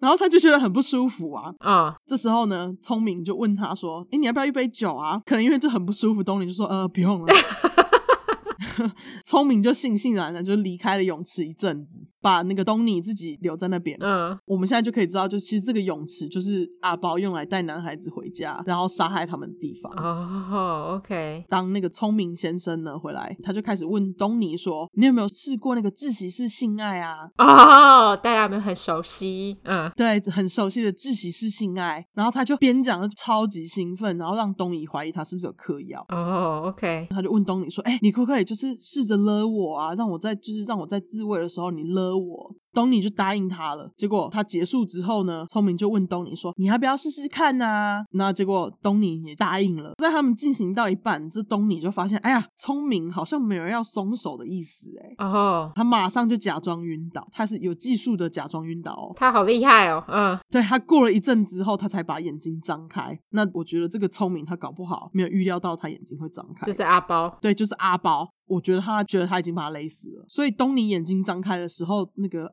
聪明呢就一副被吓到的样子。嗯，然后他就跟东尼说：“哎呀，我刚刚非常害怕哎、我以为你再也不会起来了， OK，就是有一点被马上抓到。”是东尼马上就要求聪明把他载回城里。据说东尼他是一个蛮高大的男生，而且还拒绝了那个阿包提供的酒。也许是因为这样，他才幸运的逃过一劫。哦，是是，呃，格格听完，他就决定联络一位警察界的熟人，叫做玛丽。嗯然后在格格的熬他之下，玛丽就想说：“好吧，我来调查。”结果玛丽就载着东尼四处在那个印第安纳州的豪宅区看。嗯不过这时候很可惜，他们就一直都没有找到这个福克斯农场。那过了快一年了，他们还是一直都没有找到这个 Brian Smart。哦，直到有一天，东尼呢，他就去统治酒吧玩，结果呢，他就看到聪明正在里面，嗯然后他就想说啊，上次我来不及记下他的那个车牌号码，那现在我不能再错过了，所以他就马上冲到外面去记下车牌号码，然后打电话给玛丽，跟玛丽说，我刚刚遇到这个人，然后我记下他的车牌号码了，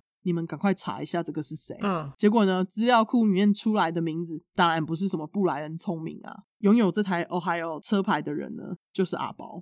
哦，OK，因此呢，让他们找到了这个福克斯农场的地址。嗯结果这个格格跟玛丽呢，当然就是一刻也没有等，他们就冲到了阿包家的门口，问阿包说：“哎，我可不可以进去搜查啊、你可不可以就是让我进去？”不过他们也没有搜查令，对啊，所以阿包就当然是拒绝啊，然后他就很凶的跟玛丽说：“如果要来找我的话，你联络我的律师，不要这样直接到我家门口。 OK，” 之后呢，玛丽为了就是他们想说，好吧，那既然这个丈夫不行，那我们就试试看老婆那边。 OK，他们就问了朱莉说：“朱莉，你可不可以就是在阿宝不在家的时候，让我们进去看看啊？”这样，朱莉就也跟他们说不行。嗯他虽然说拒绝了玛丽，心里还是觉得很怪，所以他就去问阿包说：“为什么这些警察要找你啊？为什么警察想要搜寻家里啊？”他没有看到他家那个泳池边有人台很奇怪吗？就像你看达西看到自己老公穿内衣也不管了、也是哈，嗯，而且他搞不好就是觉得他精神病的那个，哦，是是是，因为他其实并没有对老婆隐瞒他的精神病，对他就会觉得可能就是他的慰藉之类的。 对，就搞不好他很寂寞，家人不在家，必须人台陪，可能吧？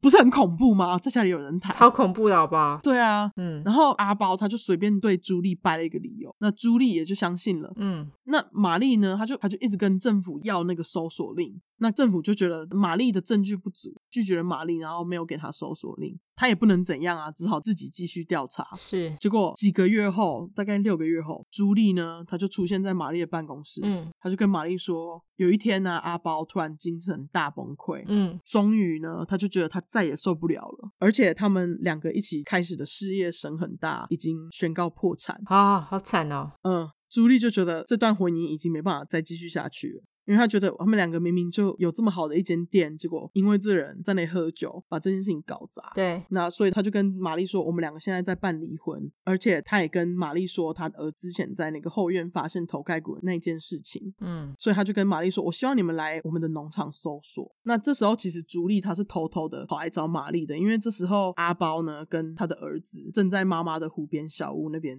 玩。 ，OK，对，那所以玛丽一行人去福克斯农场的家搜索的时候，阿包其实不在家。嗯他们搜索搜索，就在后院的那个草旁边发现一堆小碎石，哦，OK，然后结果仔细一看呢，这些小碎石竟然是被烧过然后弄碎的人骨。 哦。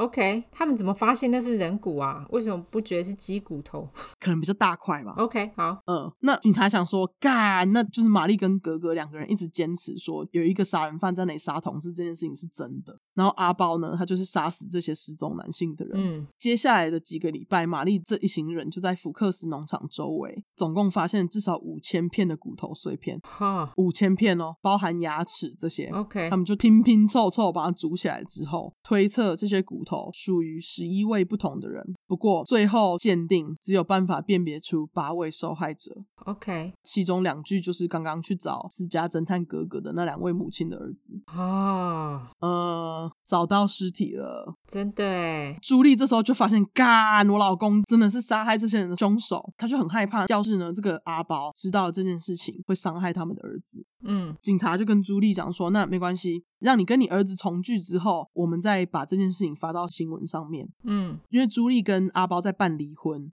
于是朱莉就发儿子要给我照顾那种通知书给阿包。那阿包收到通知书，他就也没想太多，他就想说，哦，这是为了离婚用的，他就把儿子交出去了。嗯，那警方呢，一得知这个朱莉跟儿子团圆之后，他们就马上发布了通缉阿包的新闻。嗯，阿包，他一看到新闻，他就马上呢从这个妈妈的湖边小屋逃走了，他就直接一路开开开开到了那个加拿大安大略的一个公园，留了一封遗书，然后就自杀了。怎么自杀的？哦，他用枪，他对自己的头开了一枪。哦，OK，他就一样有留遗书，但是他遗书内容就写说，哦，我的那个事业很失败啊，就是生很大很失败啊，婚姻很失败啊，老婆跟我离婚，还申请破产，还有各种其他原因说明为什么他要自杀。 OK，不过他的信里面就是完全没有提到埋在农场里面的尸体，还有那些失踪的男孩，哦，好鸡掰哦，混蛋！超级掰。对，那因为阿包这个俗辣他就自杀啦，警方就没有人可以问了嘛。嗯他们觉得就是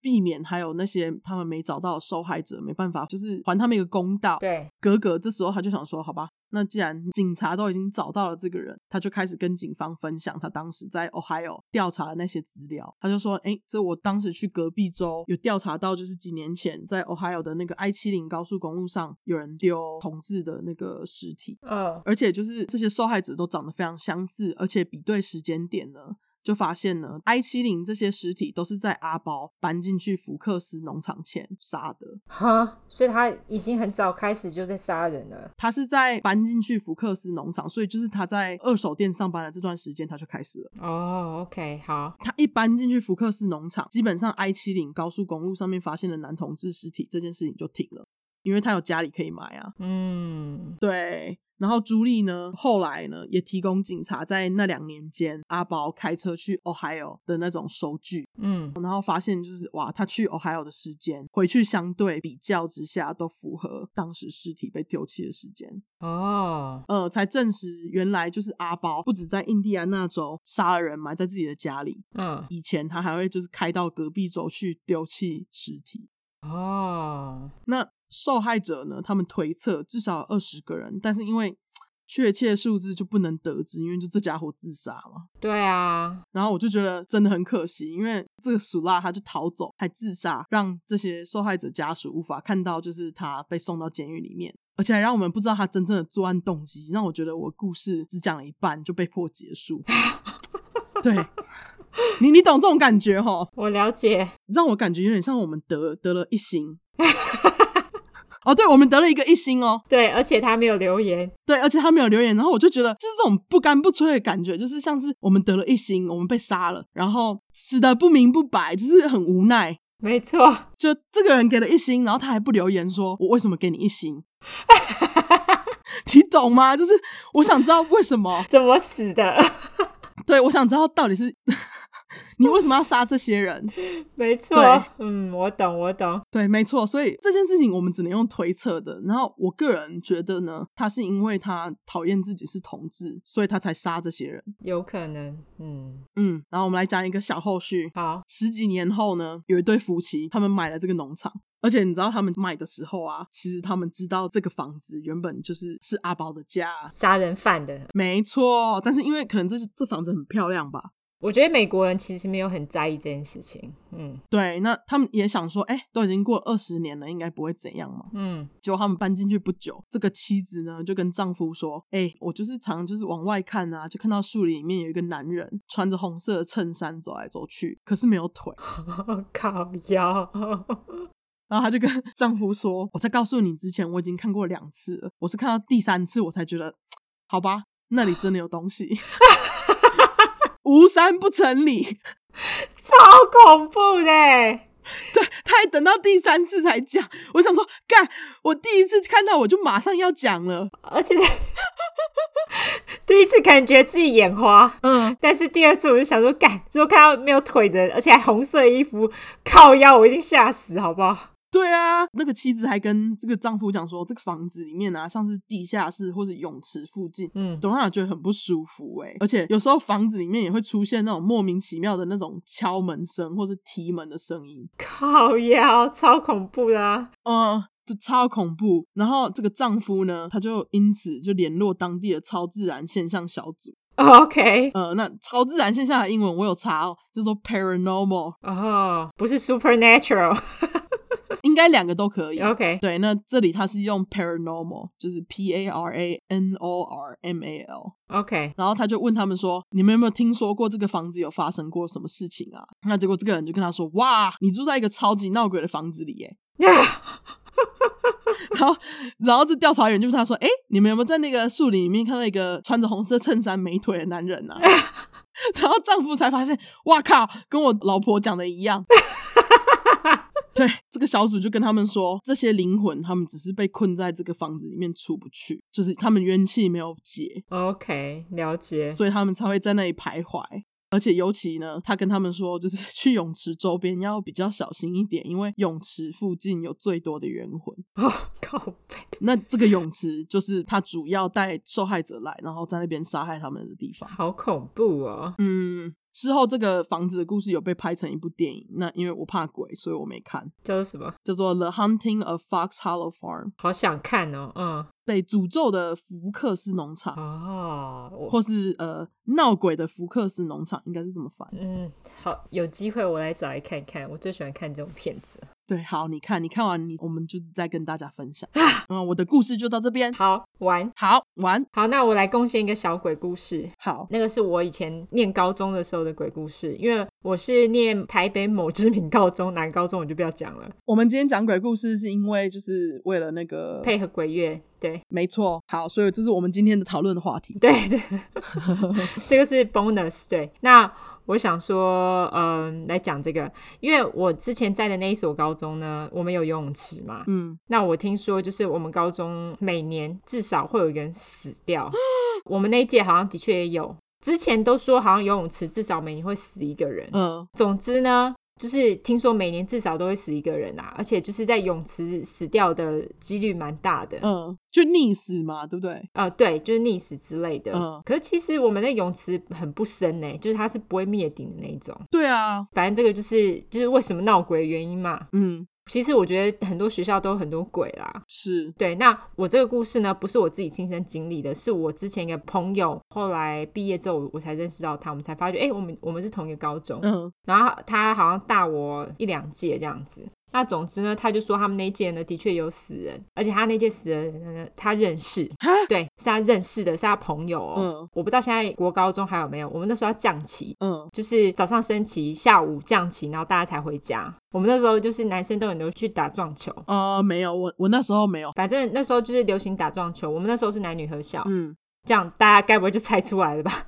而且还合班，不知道是哪个年代，你还没有讲啊？啊，我为什么要讲那个靠背？ 马上泄露年龄，啊而且还马上泄露是哪个高中。没有啊，我不知道是哪个高中啊，所以因为你没有讲年代，所以人其实我我没有人会知道啦。我想象那时候大概是反正九零年代，对， 你又在自己泄露年龄，好剪掉。那总之呢，那时候呢，就我那个朋友呢，他那个时候降完旗，他就出校门，要出校门之前，他就他看到他一个朋友从校外回来，因为例如说你要晚自习，你可以去吃个饭再回来嘛。嗯，他那时候就看他那朋友，就是整个脸色很差，就是脸色很黑啊，然后看起来就是呃精神不好。嗯他那时候就问他那个朋友，他没有想太多，问他朋友说：“哎、我要去打撞球，你要不要一起去啊？”嗯，他那朋友就跟他摇摇头，说不用，然后他就也没有理他，就自顾自的走进学校去。那时候我那个朋友呢，他也没有想太多， 嗯，结果第二天他看到报纸，他才发现他那个朋友从我们学校的某一个楼上比较高的楼跳下来自杀，而且他自杀的时间是在降旗 之前，是不是超恐怖？哇，我起鸡皮疙瘩。对我就跟你说会起鸡皮疙瘩，因为真的超恐怖。重点是他是放学后，对，所以就是已经降旗完了，这个人还跟他对话。对那个人还跟他对话。对不起，大家要听我的尖叫声，因为我真的觉得超恐怖。 对，就是超可怕。他就说他整个人第二天看到新闻，他整个傻掉。他就说：“靠北，是我在，是我在门口遇到的那个人，其实不是人。所以他看得到鬼，他好像并没有特别有通灵的体质，可是问题是，就是那一次他就有看到，有可能是他的朋友其实是在跟他告别，你懂我意思吗？我就觉得好恐怖。他那时候一讲，我也是整个人就起鸡皮疙瘩，我就觉得靠背超恐怖的，欸超恐怖的。因为我我刚刚本来想说，哦，他脸色很……等一下，所以说，其实他在走出校园的时候，他朋友这时候已经在学校死在某处了。对，然后那时候就是还没有人发现，因为那时候你知道降旗的时候，其实大家都要去操场，而且其实那时候是最吵的时候，对，就是还是会放音乐嘛。嗯然后学校没什么人，所以他就是跳下来的时候没有人知道， Oh my god！哦对，所以就超级恐怖的。嗯，好， 所以我那时候就觉得靠腰超恐怖的，好不好？等一下大家有吓死吗？跟我一样吓，拜托，帮我觉得我自己像白痴一样。 我希望大家还喜欢我这个小故事，好不好？对，我觉得还不错，有恐怖到，对，对，不恐怖不说，好不好？ 不恐怖不说哦。好哇，这这鬼故事后劲好强哦。所以才要说嘛，是不是？好，希望大家喜欢我的小鬼故事喽。好今天的 bonus 对，好，那我们最后就来说一下我们的呃社交软体。 社交软体 Instagram 还有 Facebook，对，那我们的 Instagram 跟 Facebook 是。出快 True Crime 就是出来的出，失快的快，后面是英文的 True Crime，T R U E C R I M E。那你如果想要搜寻英文的话，那你就是直接两次 True Crime True Crime，就是 T R U E C R I M E T R U E C R I M E。对，那麻烦我们一直之前都没有讲，我们想说这次一定要讲，对，就是大家如果去听，要记得订阅哦。嗯，订阅，然后给五星的评论好吗？五星一下就不要给了。不要给。那对，你真的要给，你告诉我们好不好？不然我这样死的不明不 白。真的，对啊，这感觉就是报复性给星，好不好？ 对啊，就是你又不给我改进的机会，你是想怎样？我们都有听听大家意见好吗？那你不喜欢，你要告诉我们为什么啊？你不要直接给一星嘛，对不对？没错，让我们沟通一下，大家都是文明人，对，那个你知道，在一段关系里面，就是要好好做沟通，没，错，哦对不对， 不管是好的还是坏的，沟通都要做好，没错。没错。 好，那我们就是上架的时间是什么时候呢？每个礼拜日对，每个礼拜日，半夜十二点，对，开始十二点的那个礼拜日，那我们的照片会在十二个小时加左右 会上架。我们经常在十二小时加左右，好不好？对我们有时候不小心那个一忙忘记，可能会呃稍微迟一点。我们通常都是提早呢，对我，我们好像通常都提早。嗯，我们上一次真的就是差点就忘记了，没错，所以我想说话不要讲那么 死，反正就是我们会在 我们会在上节目上架之前，我们会把照片给放上去。没有啊，我上次已经跟他们讲说，我们想什么时候上就什么时候上，我们什么时候上你们就什么时候看，OK？很凶，好任性搞哦，不好就是因为这样被得一心。搞不好。 原我神们一直威胁听众。 我妹她上听我们上一集还说，哎、你一直威胁听众，这样 OK 吗？ 我不管啊，好啦好啦，好，那就是这样子，请大家呃给我们五星支持留言哈。没错，喜欢我们的故事的话，就麻烦推荐给你身边的朋友。我们都是做口碑的，我们就是都是靠大家，因为我们在美国，我们其实也不能去参加什么 podcast 的聚会，对，没错，嗯所以我们都是需要大家口耳相传。没错谢谢大家喽。嗯，嗯，好，那我们今天就到这边，好，那大家拜拜，大家拜拜。